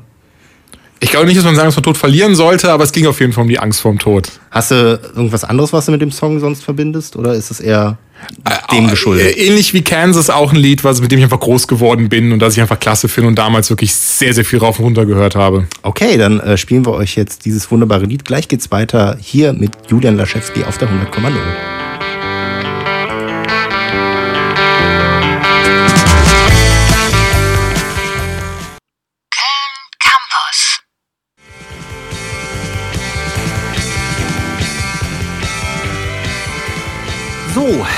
Äh, Echo auf der 100,0. Ihr hört immer noch äh, mir und Julian Laschewski zu, wie wir über ihn, sein Buch und über generell alles reden, was ihn so äh, auszeichnet und beschäftigt. Julian, wir hatten gerade so ein bisschen über das Thema äh, Tod geredet und Angst vom Tod verlieren.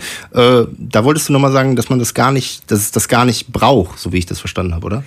Ähm, ich, ich, ich denke tatsächlich, man also braucht sowieso nicht, man sollte es auch nicht. Ich denke, für ein gesundes Verhältnis zu der eigenen Sterblichkeit ist viel gesünder, denn ähm, Angst davor macht gar keinen Sinn. Also wirklich im Sinne von, es macht logisch keinen Sinn, denn es wird so oder so passieren. Also man sollte über was sorgen, was so oder so eintreten wird. Und auf der anderen Seite ist es eben, ich denke, so dieses gesunde Verhältnis dazu sorgt eben dafür, dass man möglichst viel aus seinem Leben und aus sich machen möchte.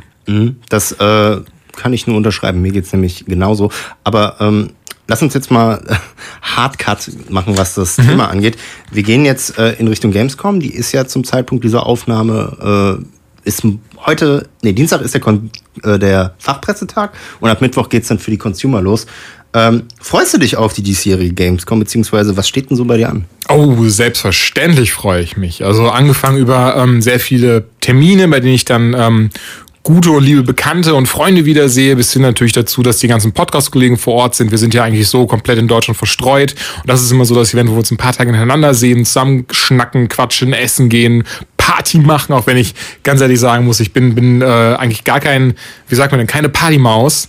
Ähm, aber für die Games mache ich dann immer gerne eine Ausnahme, äh, weil da wirklich auch immer sehr schöne Events bei sind. Ja, die und Partys das, sind schon nice. und das Beste, immer kostenloses Essen. Das ist so.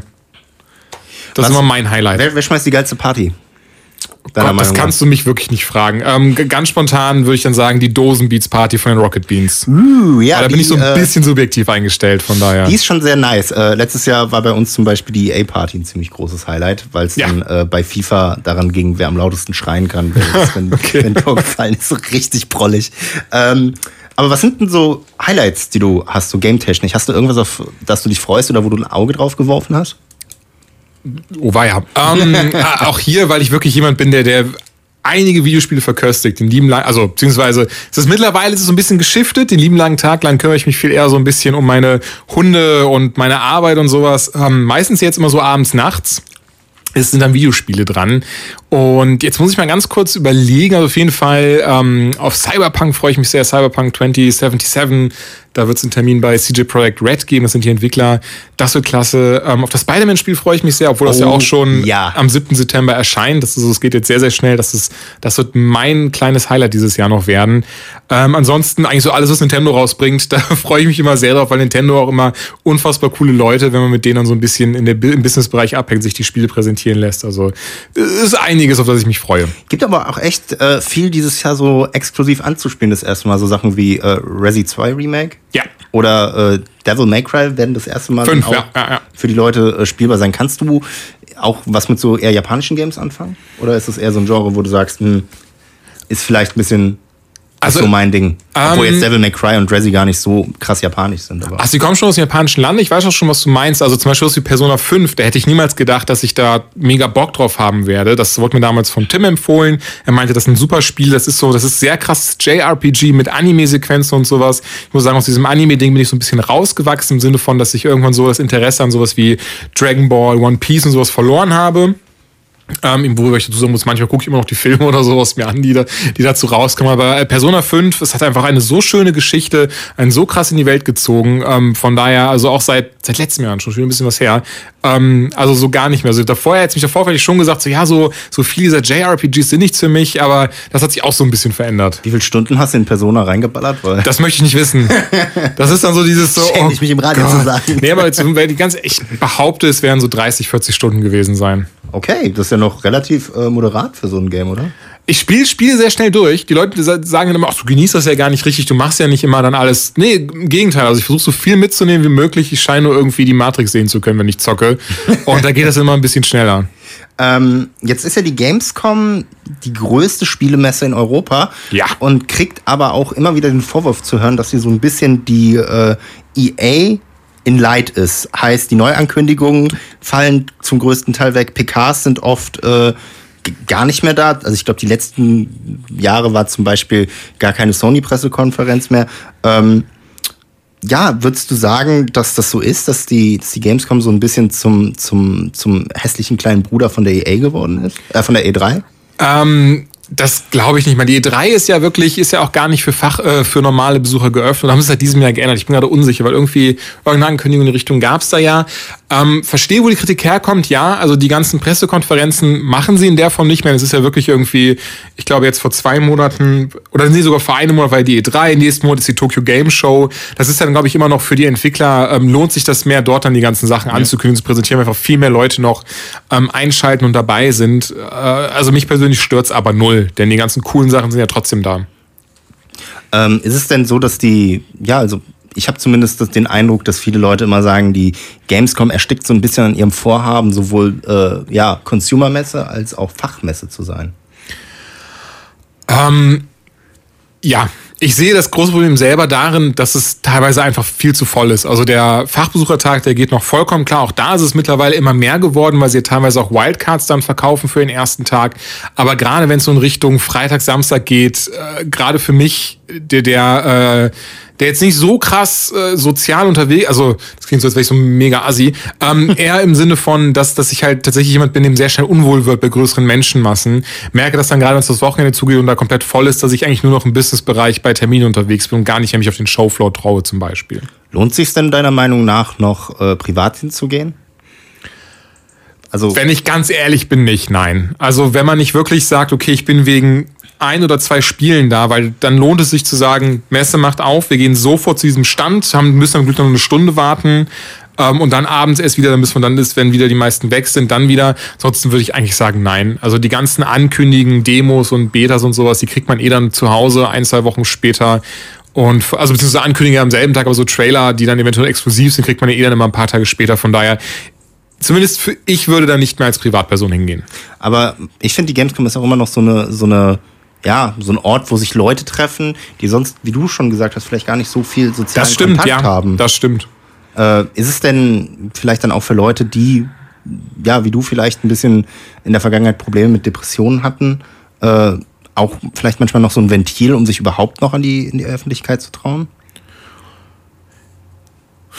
Ich, ich glaube, dass, dass, dass ein Ort, an dem über 300.000 Menschen aufeinander gepresst sind, vielleicht nicht das Beste für jemanden sind, der gerade unter der mentalen, also stark drunter leidet. Ich denke eher nicht, nein.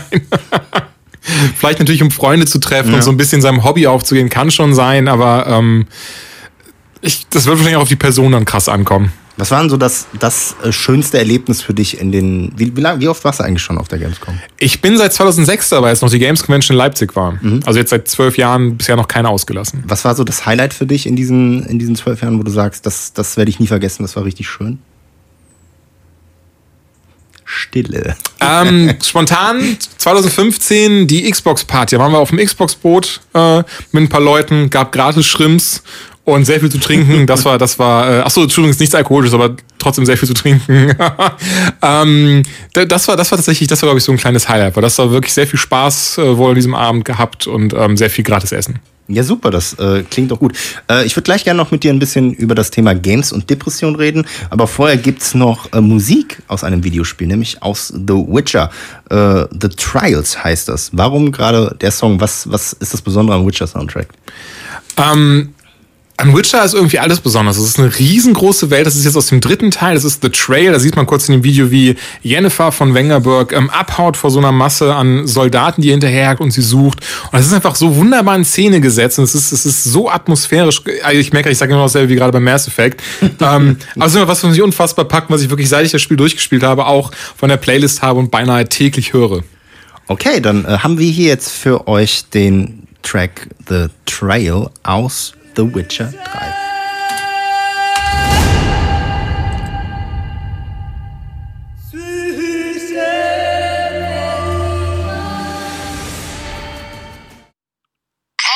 Campus.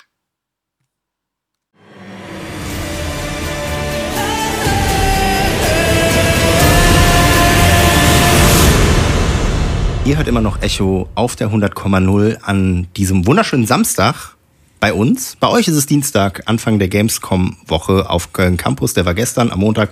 Und heute sitze ich hier mit Julian Laschewski und habe schon mit ihm über die Gamescom, über sein Buch und über das Thema Depression geredet. Das würde ich gerne ein bisschen vertiefen und es so ein bisschen mit deiner Gaming-Leidenschaft verbinden. Was sind denn so Spiele, die dir in der Zeit geholfen haben, wo es dir richtig, richtig schlecht ging? Ähm, ich konnte mich leider quasi so gut wie gar nicht auf Spiele konzentrieren. Das, also es war mit fast allem so, dass ich, dass ich so gar keine Möglichkeit hatte, mich auf etwas zu fokussieren, was, was irgendwie mich hätte ablenken können. Was ich in der Zeit dann sehr viel gespielt habe, war so ein Spider-Man-Handyspiel. Da musste man gar nicht nachdenken. Das war, wie, wie hieß denn, äh, so Temple Run-mäßig, dass man einfach so links, rechts wischen musste und springen und Stimmt, runter. Microtransactions noch dabei. Genau, ja. Microdance, genau. Mit einem Spider-Man-Kostüm, wo ich auch so ein paar mir dann geholt habe. Im Fernsehen liefern die ganze Zeit ähm, entweder so, so Pastewka, Stromberg und sowas. Ähm, das hat mir aber nicht wirklich geholfen. Also es ist eher so, das hat einfach nur abgelenkt. Geholfen mir am Ende des Tages dann ähm, tatsächlich lustigerweise Dragon Age Inquisition. Ähm, Rollenspiel, bei dem ich auch sagen muss, so viele Erinnerungen habe ich gar nicht mehr daran, aber ich wusste, also was ich noch aber wirklich noch weiß und im Kopf habe, ist dieses, ich habe es dann irgendwann ähm, nochmal eingelegt, da hatte ich es schon ein paar Wochen angemacht und dann wirklich, ich glaube, innerhalb von einer Woche rund um die Uhr gespielt und auch durchgespielt, weil ich bin einfach in diese Welt, konnte ich eintauchen, mich komplett drin verlieren und, und dann musste dann zum Glück endlich mal nicht an, an den ganzen blöden Kram, der in meinem Kopf vor sich ging, nachdenken. Hast du mittlerweile ein paar Games, wo du sagst, wenn ich mal einen ziemlich äh, schlechten Tag hatte, die helfen mir runterzukommen? Oder zockst du quasi nur das, was dann quasi auf der Platte steht bei dir? Was ich merke, was mir hilft, wenn es mir heutzutage schlechter geht, und zum Glück geht es mir nicht, nicht mal ansatzweise so schlecht, wie ich es dann beschreibe, denn ich glaube, zum Glück bin ich aus diesem, diesem Teufelskreis ausgebrochen. Ähm, dann aber versuche ich was zu spielen, was A, äh, auch wenig äh, Gedanke, Gedanken von mir oder wie sagt man, wenig Hirnschmalz erfordert und ich mit anderen Leuten zusammenspielen kann. Also ich habe eine feste Gruppe, mit der ich spiele und ähm, wir treffen uns meistens dann abends, auch so am Wochenende rum.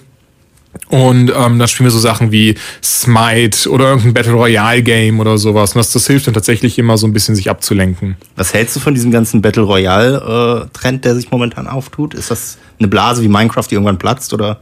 Ähm, ich bin vor ungefähr anderthalb Wochen 30 geworden. Ich glaube, ich bin jetzt, bin jetzt in diesem Alter, wo ich so sagen kann, so, ich verstehe die Kinder nicht. ähm, ich, mich hat's so gar nicht gepackt. Also ich habe das Ding so, so, so PUBG, wie es heißt, und Fortnite null. Vielleicht weil ich zu schlecht drin bin, weil ich da nicht mehr mithalten kann und meine Reflexe nachlassen. Ich weiß es nicht. Also ich spiele ab und an Ram Royale, heißt das Teil, aber auch nicht wirklich irgendwie regelmäßig oder so. Also ganz erschlossen hat es, hat es sich mir nicht und ich kann dir auch nicht erzählen oder erklären, warum noch so einen krassen Hype drum gibt. Äh, jetzt haben sich Games an sich ja auch in den letzten paar Jahrzehnten oder in den letzten paar Jahren auch häufiger mit mentalen Krankheiten oder halt auch Depressionen beschäftigt. Ähm, glaubst du, das ist ein Zeichen, dass äh, das Medium langsam erwachsen wird oder ist das ja eher so eine Wahrnehmungssache? Gute Frage. Ähm, Entschuldigung, ich musste kurz mal nachdenken. Also So viel Zeit muss sein. anhand äh, von Hellblade Senua's Sacrifice. Da hast du mir die Frage vorweggenommen. Sorry. ähm, könnte ich das gerne machen. Und ich glaube, da haben, hat man wirklich hochgepokert und geguckt, wie das ankommt. Es ist sehr positiv aufgenommen worden. Und, und ich möchte gar nicht sagen, dass das Medium wirklich also krass erwachsen wird dadurch, aber ich glaube, es entwickelt sich weiter, weil man einfach gemerkt hat, nicht nur durch solche Spiele, sondern auch wie Spiele zum Beispiel äh, That Dragon Cancer oder ähm, äh, wie hieß es, Story About Him oder His Story oder so, wo es ja dann sich um die Auseinandersetzung mit dem Tod, äh, wo es um die Auseinandersetzung mit dem Tod geht.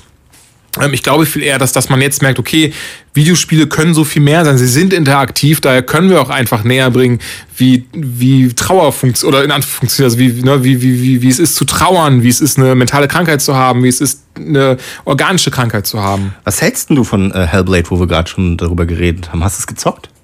Hellblade war für mich ähm, eine sehr lustige Erfahrung, da ich, da ich dran ging mit dem so, oh, ich, ich habe davon nichts gesehen, nichts gehört und es war, äh, ich habe eine E-Mail bekommen von wegen so, hey, hast du nicht Bock, das Spiel zu testen? Also ja, klar, mache ich, schieb rüber. Ähm, Spiel installiert, Spiel angefangen, war so, ach krass, das ist bestimmt äh, so, so ein bisschen God of War mäßig, Hack and Slay.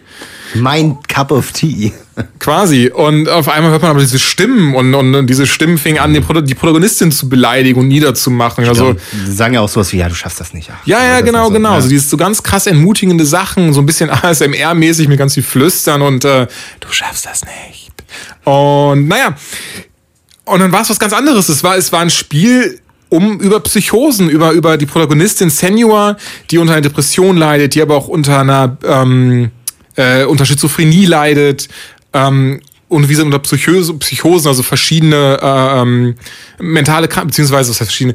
Ich, siehst du, ich will es gar ich, Das ist sehr breit gefächert Ja. auf jeden Fall. Also, Ich möchte es nicht falsch erklären. Auf jeden Fall, ähm, und da sehen wir einfach, wie sich das äußert, aber anhand eines Videospiels, was ich, was für mich einfach so genial war, dass ich es wirklich, ich glaube, in, in zwei Sitzungen durchgespielt habe. Ich konnte einfach nicht von ablassen und war am Ende wirklich, als dann auch, ähm, ich glaube, das Lied heißt Illusion von, von VNV Nation oder so, heißt der, heißen die Künstler, glaube ich, äh, lief, habe ich auch ein, zwei Tränen vergießen müssen, weil ich fand es so schön gemacht und auch mir hat's nochmal so dieses, hat's näher gebracht, so, du bist nicht alleine und man kann es tatsächlich richtig gut darstellen, wie es ist, mit sowas wie einer Depression zu leben. Also würdest du auch sagen, Leute, denen es äh, ähnlich geht, sollten sich das zumindest mal angucken? Oder vielleicht könnte ja auch, ehrlich zu sein, vielleicht ein bisschen triggernd wirken. Das wollte ich nämlich gerade sagen. Also es ist schwierig. Also es ist immer zu, so pauschal zu sagen, so, ey, wenn du darunter leidest, guck dir das mal an, denn es kann genau das passieren. Ich weiß nicht, auch in der Zeit dann, wenn ich mit irgendwelchen Themen, die mich halt beschäftigt haben, negative Themen, äh, mich befassen musste, dann ist es immer viel schlechter ging. Deswegen, aber wenn jemand ähm, an einem Punkt ist, an dem er weiß, er kann damit umgehen, dann auf jeden Fall. Oder auch jemand, der einfach nur wissen möchte,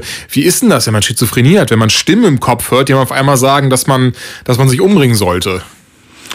Ja, ich, ich muss sagen, ich habe das Ding noch nicht ganz durchgespielt, weil ich finde es teilweise auch echt ein bisschen gruselig, weil Achso, ich, ich dachte, du meinst jetzt irgendwie wegen der Steuerung oder sowas. Nee, die Steuerung geht eigentlich ganz, ganz, äh, ganz gut klar. Aber ich, ich muss sagen, ähm, ich finde, es ist ein sehr mutiges Ding auf jeden Fall gewesen. Ja. Vor allem, du hast ja gesagt, Ninja Theory hat da mega hoch gepokert. Aber die haben sich ja auch mit Leuten zusammengesetzt, die A, an äh, besagten äh, geistigen Erkrankungen leiden und auch mit Leuten, die das therapieren, um das Ja.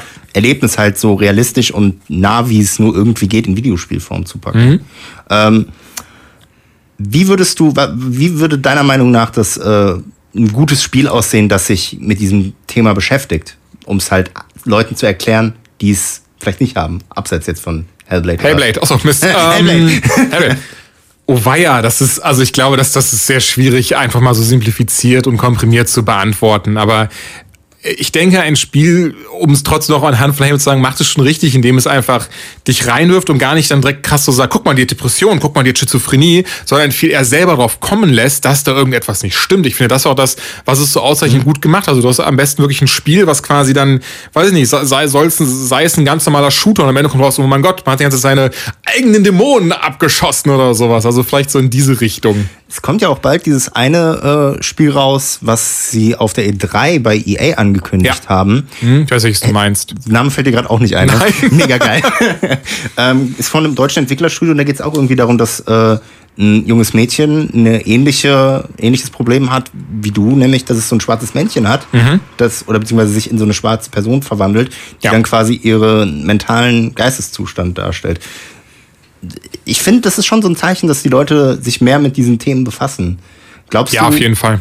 Glaubst du denn, ähm, sowas werden wir in, in kommenden Jahren mehr sehen oder könnte das wieder auch nur sowas wie die äh, besagte Battle Royale Blase sein? Ähm, Im Spiel Celeste beispielsweise gibt's das auch, dass man dann immer mehr rausfindet, okay, diese, diese ähm, Person, die man da sieht, die, die, wo man die ganze Zeit denkt, okay, das scheint irgendwie der, der Zwilling von ihr zu sein oder so, einfach so eine, so eine böse Seite von ihr. Ach, okay, das stellt auch dar, dass sie unter Depressionen leidet. Und ähm, nee, ich denke nicht, denn, denn sowas wie ähm, PUBG oder so das ist ja, glaube ich, was sehr schnelllebiges. Es ist so dieses, so, oh, das ist jetzt gerade ein Ding, da wirft man sich kurz rein, da muss man sein Hirn nicht anschalten, das macht Spaß, das Spiel ein ganz bekanntes Streamer, dann hat sich das. Aber ähm, ich glaube, im Gegenteil, ich glaube, der, das, der, der, die Entwicklung wird dahin gehen, dass wir immer mehr Spiele solcher Art sehen werden, aber nicht nur mit mentalen Krankheiten, sondern eben, wie gerade schon sagen, mit organischen Krankheiten, aber auch mit ganz anderen Dingen, mit denen wir uns noch gar nicht, also auf die wir jetzt vielleicht auch gar nicht kommen, die man in irgendeiner Form dann, dann ganz viele verschiedene Arten zu leben näher bringen einfach. Und das finde ich wirklich sehr schön, weil eben, wie gesagt, sich das Medium in, äh, weiterentwickelt in der Hinsicht, weil wir, weil wir einfach an diesem Punkt angekommen sind mit Technik und Know-how, dass wir sowas einfach für Videospielen können. Mehr habe ich auch gar nicht zu sagen. Wir fangen, äh, machen weiter mit einem deiner Songs, die du mitgebracht hast, nämlich Ja. Wheel in the Sky von Blue äh, Oyster Club. Von Journey, fast. Johnny, verdammt. Nicht heute schlimm. die Songs, äh, das ist auch heute eine Sache. Äh, Denke ich mal, ähnliche Story wie mit den, wie mit Kansas. Ja, so, ist, Papa-Ding? sorry, bei, den- zumindest bei diesen alten Rockliedern ist immer dieses, so bin ich mit groß geworden, habe ich, hab ich damals beim Abitur, habe ich das abspielen lassen, aber wir durften uns alle so ein Lied aussuchen, was ich ziemlich lustig fand, aber ich hab einfach dann Wheel in the Sky, weil auch da finde ich der Text dann sehr passend war. Super, dann äh, machen wir doch direkt mal weiter. Hier Julian Laschewskis Abi-Song Wheel in the Sky von Kansas auf der 100,0.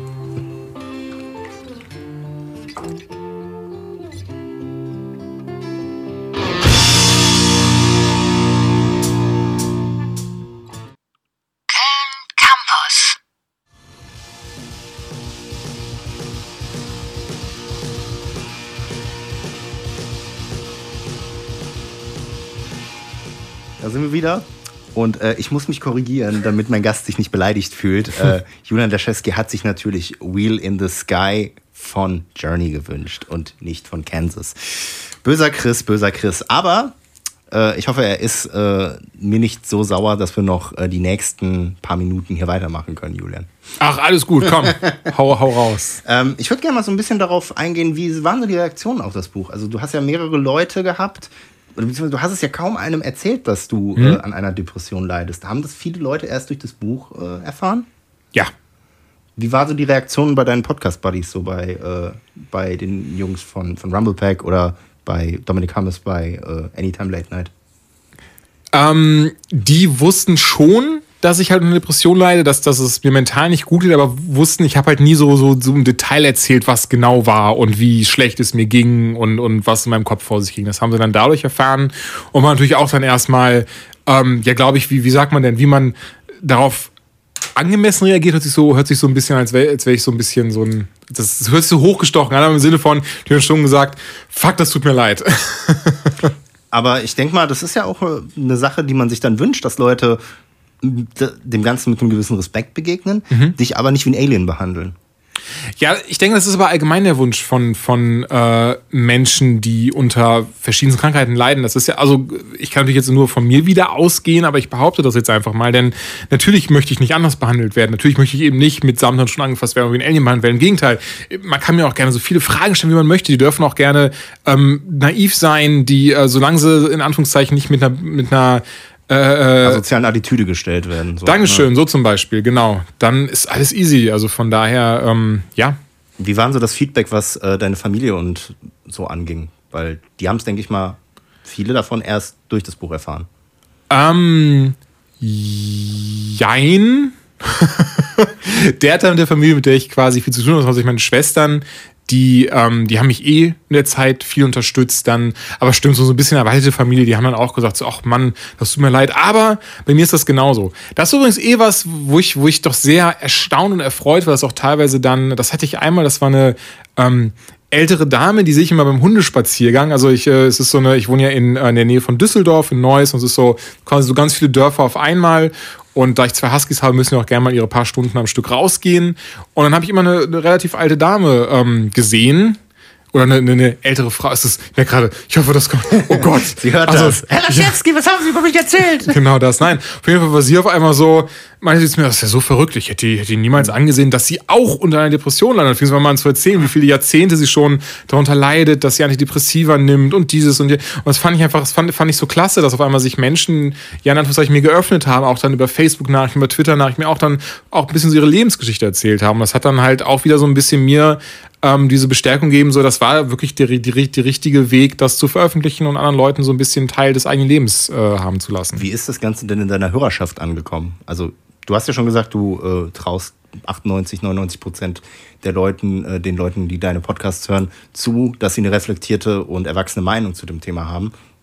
Generell, aber. Das hat sich zum Glück bisher auch so wiedergespiegelt. Also Ja. ich kann noch von keinem negativen Fall berichten. Also die Leute, die dann was dazu gesagt haben, auf mich zugekommen sind, ähm, alle sehr höflich, sehr freundlich und sehr respektvoll. Und wie gesagt, dann auch dann teilweise sagt so, ey, das ist so toll, weil mir geht's auch so und es ist schön zu sehen, dass, dass, sich man, dass man sich dafür einsetzt. Hast du Leserbriefe bekommen? Also, jetzt nicht per Post, aber denke ich mal, E-Mail-technisch oder so? Ja, in der Tat. Das ist auch, wie gesagt, das habe ich zu diesem äh, Feedback dazu gezählt. Wirklich Leute, die mir dann ähm, teilweise, also eins habe ich noch sehr gut im Kopf, das war nämlich am Ende zehn Seiten ähm, von jemandem, der mir halt geschrieben hat, wie unfassbar krass das sei, dass er sich so oft da wiedergefunden hat und dass er jetzt auf einmal für Dinge, obwohl er auch, ich glaube, er hat sogar geschrieben, dass er auch in Therapie ist, obwohl er in Therapie ist, auf einmal gemerkt hat, so, ach okay, so ist das. Und, und am Ende mit dem Fazit kam so, das macht ihm richtig krass Hoffnung, dass er auch wieder an diesen Punkt kommt, wo eben er nicht mehr von dieser Krankheit, sein Leben nicht mehr von dieser Krankheit regiert wird.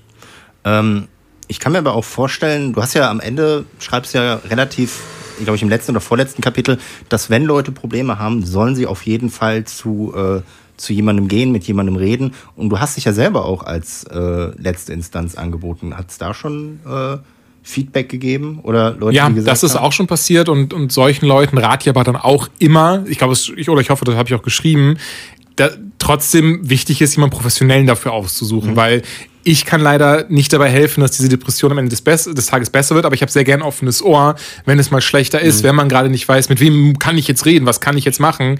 Ähm, denn das hatte ich irgendwann auch, dieses, so dieses Gefühl, ich kann mit jemandem reden, ich will nicht noch, ich will nicht noch äh, meine Frau weiter belasten, ich will nicht noch Freund X weiter belasten, so und habe das einfach in mir drinne gelassen. Aber ich, ich habe gemerkt oder ich weiß, dass es einfach viel, viel besser ist, mit irgendwem zu reden. Es kann ganz egal sein, mit wem, der einfach sagt, so, ey, gerade alles scheiße, ich weiß, aber es wird besser. Das ist ja auch quasi die, äh, ja, in Anführungsstrichen Moral, wenn man es so nennen kann, die du aus deiner Erfahrung ziehst. So egal. Du hast ja, glaube ich, The Dark Knight zitiert so. Unter anderem, ja. Ja. Wie geht dieses Zitat nochmal? Die Nacht ist am dunkelsten vorm Genau, vom the Sonnen- night is darkest just before the dawn. Ja. Genau, die Night ist am dunkelsten vor der Dämmerung. Und das hat finde ich, ganz gut äh, zusammengefasst.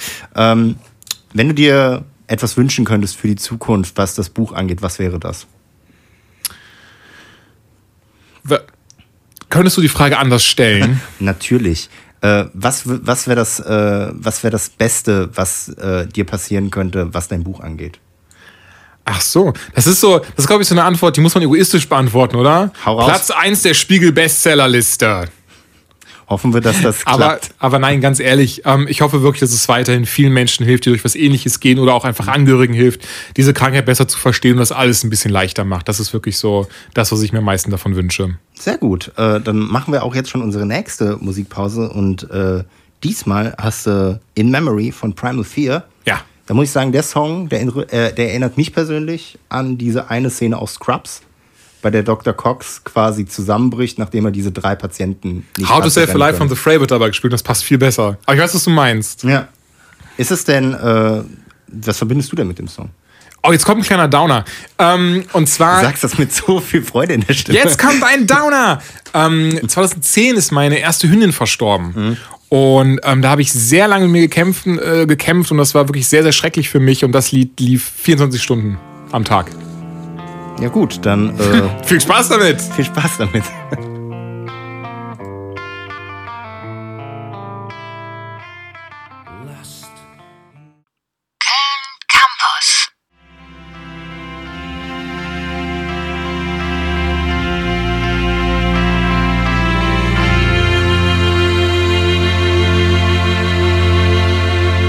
Überleitung war, ist jetzt vielleicht ein bisschen hart, aber jemand, der äh, aus seinem Leben was gemacht hat, beziehungsweise vielleicht auch noch demnächst äh, mehr aus seinem Leben machen wird, das ist Julian Laschewski, mein Gast heute bei Echo. Julian, wir haben jetzt fast anderthalb Stunden wahrscheinlich schon über äh, dein Buch, das Thema Games, Gamescom geredet, so auch Sachen, die in der Vergangenheit gelegen haben. Ich würde gerne mal ein bisschen in die Zukunft gucken. Äh, und zwar, was steht denn so demnächst bei dir an? Du bist ja bald auf Tour mit Anytime äh, Late Night, zum zweiten Mal, wenn ich mich nicht irre? Ähm, das erste Mal, das war gar keine Tour, das war nur ein Abend in Köln im einer schönen Location und äh, da hat man das erstmal so getestet. Wie kommt das an? Haben die Leute Bock drauf? Und falls das noch was, äh, falls das was äh, wird, dann kann man ja weiterschauen. Und ähm, das war, glaube ich, das war letztes Jahr, glaube ich, am 22. Juli 2017, wenn ich mich richtig erinnere. Und das, das war recht schön. Es ist auch so ein bisschen, ähm, ich glaube, viele Leute gehen davon aus, okay, es wird wie ein Podcast. Wir stellen uns da hin und reden dann darüber, warum wir das neue Kostüm von Flash scheiße finden. ähm, ist aber gar nicht der Fall. Also es ist wirklich viel eher besteht es darin, zum Beispiel letztes Jahr war das aufgeteilt in Stand-up, das ist dann, dass ich einen äh, Teil meines Stand-Up-Programms vortrage, ähm, danach dann so ein bisschen die Leute begrüße, mehr oder weniger, einfach so ein bisschen, bisschen Laber über Gott und die Welt, was natürlich aktuelle Themen sind, wo wir alle was anfangen können, was eben dann nicht so ganz speziell ist, sondern ein bisschen mehr mainstreamig. Und danach hatten wir noch zwei Gäste, mit denen wir dann Spiele gespielt haben, uns unterhalten haben und ja, das wollen wir dieses Mal in äh, Größerer Form quasi. Genau, in, in größerer Form weiter, weiterführen. Und zwar vom 14. bis 18. Oktober sind wir dann in fünf deutschen Städten unterwegs. Angefangen hier in der schönen Stadt Köln und Im ähm, Art-Theater sogar. Ist äh, Ja. eigentlich eine richtig schöne Location. ja, Ähm, auf jeden Fall. kann man ähnliches erwarten oder habt ihr gesagt, wir wollen was komplett Neues machen wie äh, bei dem einen Abend? Ähm, nee, man kann schon ähnliches erwarten wie letztes Jahr. Angefangen dabei, dass auf jeden Fall wieder ein bisschen Stand-up dabei sein wird. Ähm, ich werde auch schauen, dass ich in irgendeiner Form ein Buch runterbringe, so ein bisschen vorlese. Und ähm, ja, sowas in die Richtung einfach. Also so der, der grobe Rahmen steht auf jeden Fall schon. Auch hier dann wieder Gäste haben, die haben wir auch schon angesagt. In Köln beispielsweise wird Sarah Burini dabei sein. In Hamburg haben wir Simon Kretschmer von den Rocket Beans dabei. Ähm, für Offenbach und München haben wir die Gäste jetzt noch nicht angesagt. Die stehen aber mittlerweile auch endlich. Und ähm, ich denke, das wird, wird was sehr Schönes, Feines, Kleines, Unterhaltsames. Schön. Äh, Stand-up-Comedy hast du ja schon letztes Jahr gemacht. Wenn das jetzt das zweite Mal wieder auf äh, ja, positives Feedback stößt, kann man da auch vielleicht mal demnächst irgendwie was von dir erwarten, dass du sagst, okay, ich schreibe ein Programm, geh da vielleicht mal mit auf Tour oder bist du dann eher so, der sagt, okay, geh in die Open Mic ich hab- bei mir um die Kneipe? Open Mic habe ich schon, auch jetzt schon ein paar Mal mitgemacht und ähm, es ist lustigerweise jetzt das dritte Programm mittlerweile, was ich, was ich geschrieben habe an, an ähm, Stand-up, Stand-up Zeug.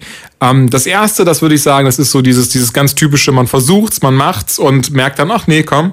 Ähm, das zweite, da habe ich Teile von letztes Jahr aufgeführt, aber auch da muss ich sagen, habe ich dann irgendwann so die Lust dran verloren, weswegen ich jetzt schon am dritten sitze und davon eben Teile aufführen werde ähm, im Oktober auf der Tour. Und ja, ich also es wäre schön, aber ähm, ich merke sagen für mich selber, ich muss, muss ja meine Projekte schon gut einteilen und gucken, dass ich für alles auch Zeit finde. Also ja, auch wenn es cool wäre, mal schauen. Jetzt mit dem Buch hast du ja mh, etwas gemacht, was du zum ersten Mal in deinem Leben gemacht hast. Ja. Hast du denn Pläne, vielleicht nochmal ein Buch zu schreiben? Weil du meinst ja, du hättest ja noch ein paar Ideen. Das Netflix-Serie zum Beispiel. zweite Buch ist vor zwei, drei Wochen fertig geworden. Das habe ich jetzt auch schon an einen Verlag geschickt. Die haben auch gesagt, ja, gucken Sie sich an und geben mir Feedback. Ähm, ganz kurz und knapp ist ein psychologischer Thriller, also was Fiktives. Anders als das hier ist eine Geschichte, die mir schon seit Jahren im Kopf rumschwirrt und sich eben so ein bisschen dadurch auszeichnet, dass man eben hoffentlich nicht schon nach, nach den ersten drei Kapiteln weiß, aha, das ist der Mörder, sondern alles so ein bisschen, bisschen äh, ver, verschwurbelter ist.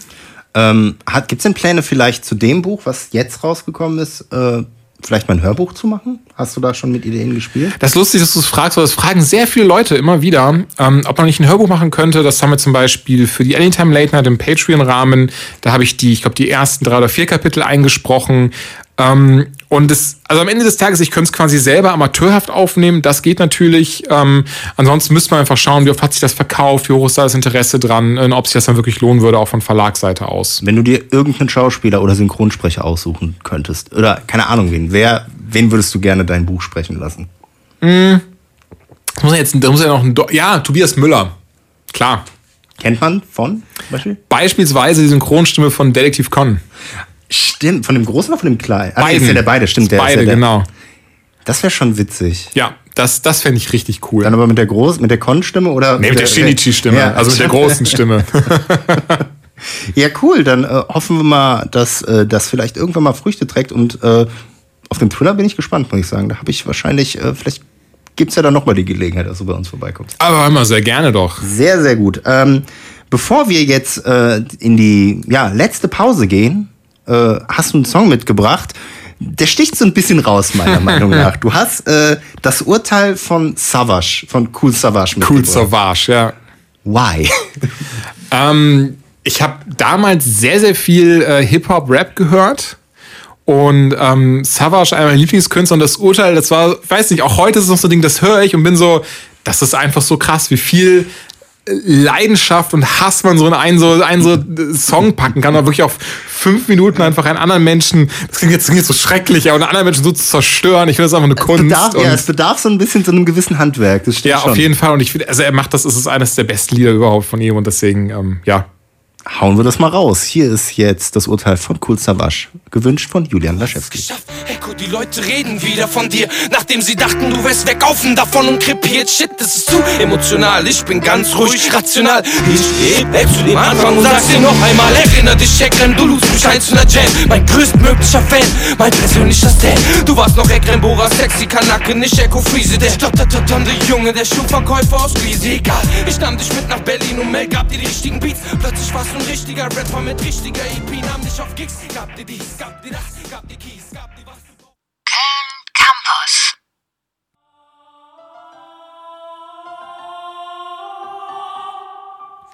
Ein Wunder, dass äh, Echo Fresh sich von dieser Schmach erholt hat. Meine Schon ein Fresse. bisschen, ne? Dass der, dass der Boy immer noch äh, im Biss ist, wie wie man im Hip-Hop so sagt. Aber, äh, mein lieber Julian, wir sind jetzt äh, fast am Ende angekommen. Äh, Echo, du hast Rede und Antwort gestanden, hast dich fast, ja, ich denke mal, wir sind ungefähr jetzt bei anderthalb Stunden, äh, Rede und Antwort gestanden, hast über dein Buch geredet, aber wir wollen den Leuten ja auch ein bisschen was mitgeben. Du warst so nett und hast uns äh, ein Exemplar deines Buches mitgebracht, was du auch äh, noch signieren wirst. Jawohl. Wenn ihr Lust habt, dieses Buch euer eigen nennen zu wollen, dann äh, schreibt uns einfach eine Mail an echo.kölncampus.com und äh, dann finden wir schon eine Möglichkeit, wie ihr euch das äh, abholen könnt. Am besten ist natürlich, wenn ihr aus der Kölner Umgebung kommt, damit ihr, weil wir das leider nicht verschicken können, aber immerhin habt ihr die Möglichkeit, dieses Buch zu bekommen. Julian, du wirst auch noch ein bisschen jetzt am Ende aus diesem Buch vorlesen. Aber vorher würde ich noch mal auf den Song eingehen, den du mitgebracht hast. Das ist nämlich ein sehr emotionaler Song, meiner Meinung nach. Das ist Hurt von Johnny Cash. Das ist quasi das Abschlusslied für heute. Warum hast du den ausgesucht? Ähm, ja, weil es eben ein sehr emotionales Lied ist, weil ich Cash schon immer sehr gerne gehört habe und ähm, ich sehr viel mit dem Lied verbinde. Also auf emotionaler Ebene, auf, auf, äh, ja, auf einer, auf einer, weil ich, es ist, glaube ich, merke gerade, es ist schwer zu beschreiben, das so, so für mich so in Worte zu fassen, ähm, gerade weil das ja auch das Lied ist, was kurz vor seinem Tod äh, veröffentlicht wurde. Dann fand ich, dass er vorher schon von Inch Nails, von Trent Reznor ja geschrieben. Äh, das Original fand ich schon super. Und er hat dann noch mal irgendwie so was ganz Eigenes draus gemacht und ja, einfach so ein, so ein Lied gemacht, was man hören kann. Und es wurde im Logan-Trailer verwendet. Das ist auch, äh, auch nicht, nicht gerade unwichtig. Das stimmt. Dann äh, danke ich mich schon mal an dieser Stelle. Wir äh, hören jetzt diese Sendung Echo mit einer kleineren Lesung aus Julian Laschewskis Buch Nur in meinem Kopf auf.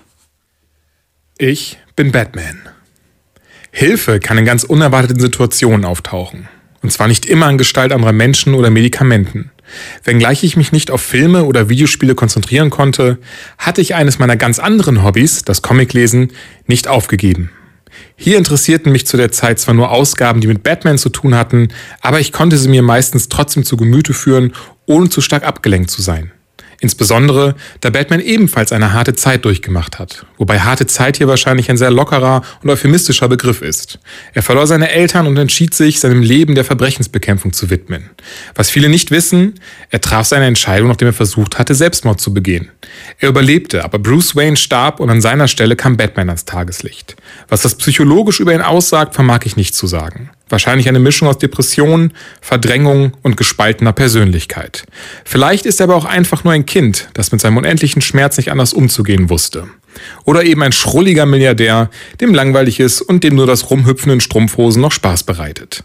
In jedem Fall verzaubert mich seit meiner Kindheit die Geschichte um den kleinen Jungen, der einen Schuh ablegte und sich später ein Fledermauskostüm anzog und dem Verbrechen ins Gesicht schlug.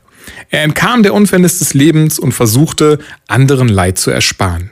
In der Hochphase meiner Depression las ich ein Comic, welches mir von diesem Tag an helfen sollte, wenn es besonders schlimm wurde. Was eine Art Mantra für mich bildete und ich immer wieder gerne aufschlug. Justice League 31. Eine der Hauptfiguren, Jessica Cruz, wird von einer Art bösartigen Geist erfasst, der sich von ihrer Angst ernährt. Diese dunkle Macht gibt ihr übermenschliche Kräfte, vorausgesetzt sie lässt sich von der Furcht immer weiter einnehmen und begeht in ihrem Namen Verbrechen. Das Ziel dieser dunklen Instanz, Besitz über ihren Körper und somit auch über sie zu erlangen. Kurz vor dem Höhepunkt und dem Moment, in dem sie von dieser hinterhältigen Entität verschlungen zu werden droht, taucht Batman auf. Er schaut sie an und sagt zu ihr, je mehr Angst du hast, desto mehr kontrolliert sie dich. Hab keine Angst. Fast schon entsetzt erwidert sie, ich soll vor dir keine Angst haben. Während ihr die dunkle Macht zuflüstert, er will dir wehtun, Jessica. Batman entgegnet, nur Verbrecher sollten Angst vor mir haben. Du bist keine Verbrecherin, du bist das Opfer. Ich war einst auch ein Opfer. Menschen, die ich liebe, sind vor meinen Augen gestorben. Ich hatte keine Möglichkeit, sie zu retten. Ich hatte Angst. Und ich wollte mich verstecken, denn ich hatte Angst vor der Dunkelheit dort draußen. Die Dunkelheit wird dich einnehmen, Jessica. Aber wenn du dich ihr entgegenstellst, wirst du Stärke finden, wenn du dich gegen sie wehrst. Doch der widerwärtige Parasit versucht Jessica zurückzugewinnen. Du brauchst mich. Batman scheint ihre innere Zerrissenheit zu spüren. Selbst wenn du die Dunkelheit umarmst. Er streckt seine Hand aus und Jessica die ihre. Ich glaube dir. Und Batman spricht einen Satz, der sich bis heute in mein Gedächtnis gebohrt hat und den ich mir ins Gedächtnis rufe, wenn die Tage mal wieder etwas düsterer erscheinen. Bist du der Angst nicht müde? Ja, sagt Jessica und umarmt Batman. Wenn sie langsam zu Boden sinkt, redet ihr gut zu. Lass deine Angst gehen, Jessica. Halt dich an mir fest und lass sie gehen. Und in diesem Moment war ich Jessica. Ich war der Angst müde und wollte einfach nur noch von einem starken, reichen Mann umarmt werden. Die Bilder zusammen mit dem Text fand ich so prägnant und so wichtig, dass ich sie mir einscannte und überall hin mitnahm. Egal ob ich zu Hause auf der Couch lag oder widerwillig einkaufen war, ich konnte mir die Bilder anschauen und fühlte mich jedes Mal erneut angesprochen. Für manche mag dies lustig klingen oder gar kindisch daherkommen, aber für mich ist es gerade heutzutage die Rückversicherung, dass das schwarze Männchen keine Chance hat, wenn ich gegen es ankämpfe oder es einfach umarme.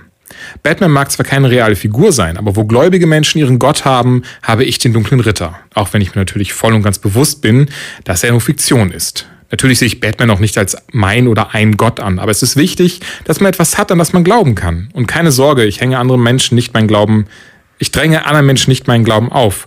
Außer ich habe gerade die Gelegenheit dazu und meine Opfer können nicht fliehen. Wie Menschen, die sich im Flugzeug neben einem setzen und von ihren erfolgreichen Kindern erzählen. Mein eigentlicher Punkt ist aber folgender. Sollte es etwas geben, das dabei hilft, ein bisschen mehr Leben zurückzugewinnen, dann sollte man daran festhalten. Sollten andere es kindisch finden oder kein Verständnis dafür haben, ist das total egal. Ich habe nur sehr wenigen Menschen gesagt, in welchem Umfang mir dieser Comic und die Figur Batman geholfen haben. Aber wie Dr. Seuss schon treffend feststellte, People who mind don't matter and people who matter don't mind.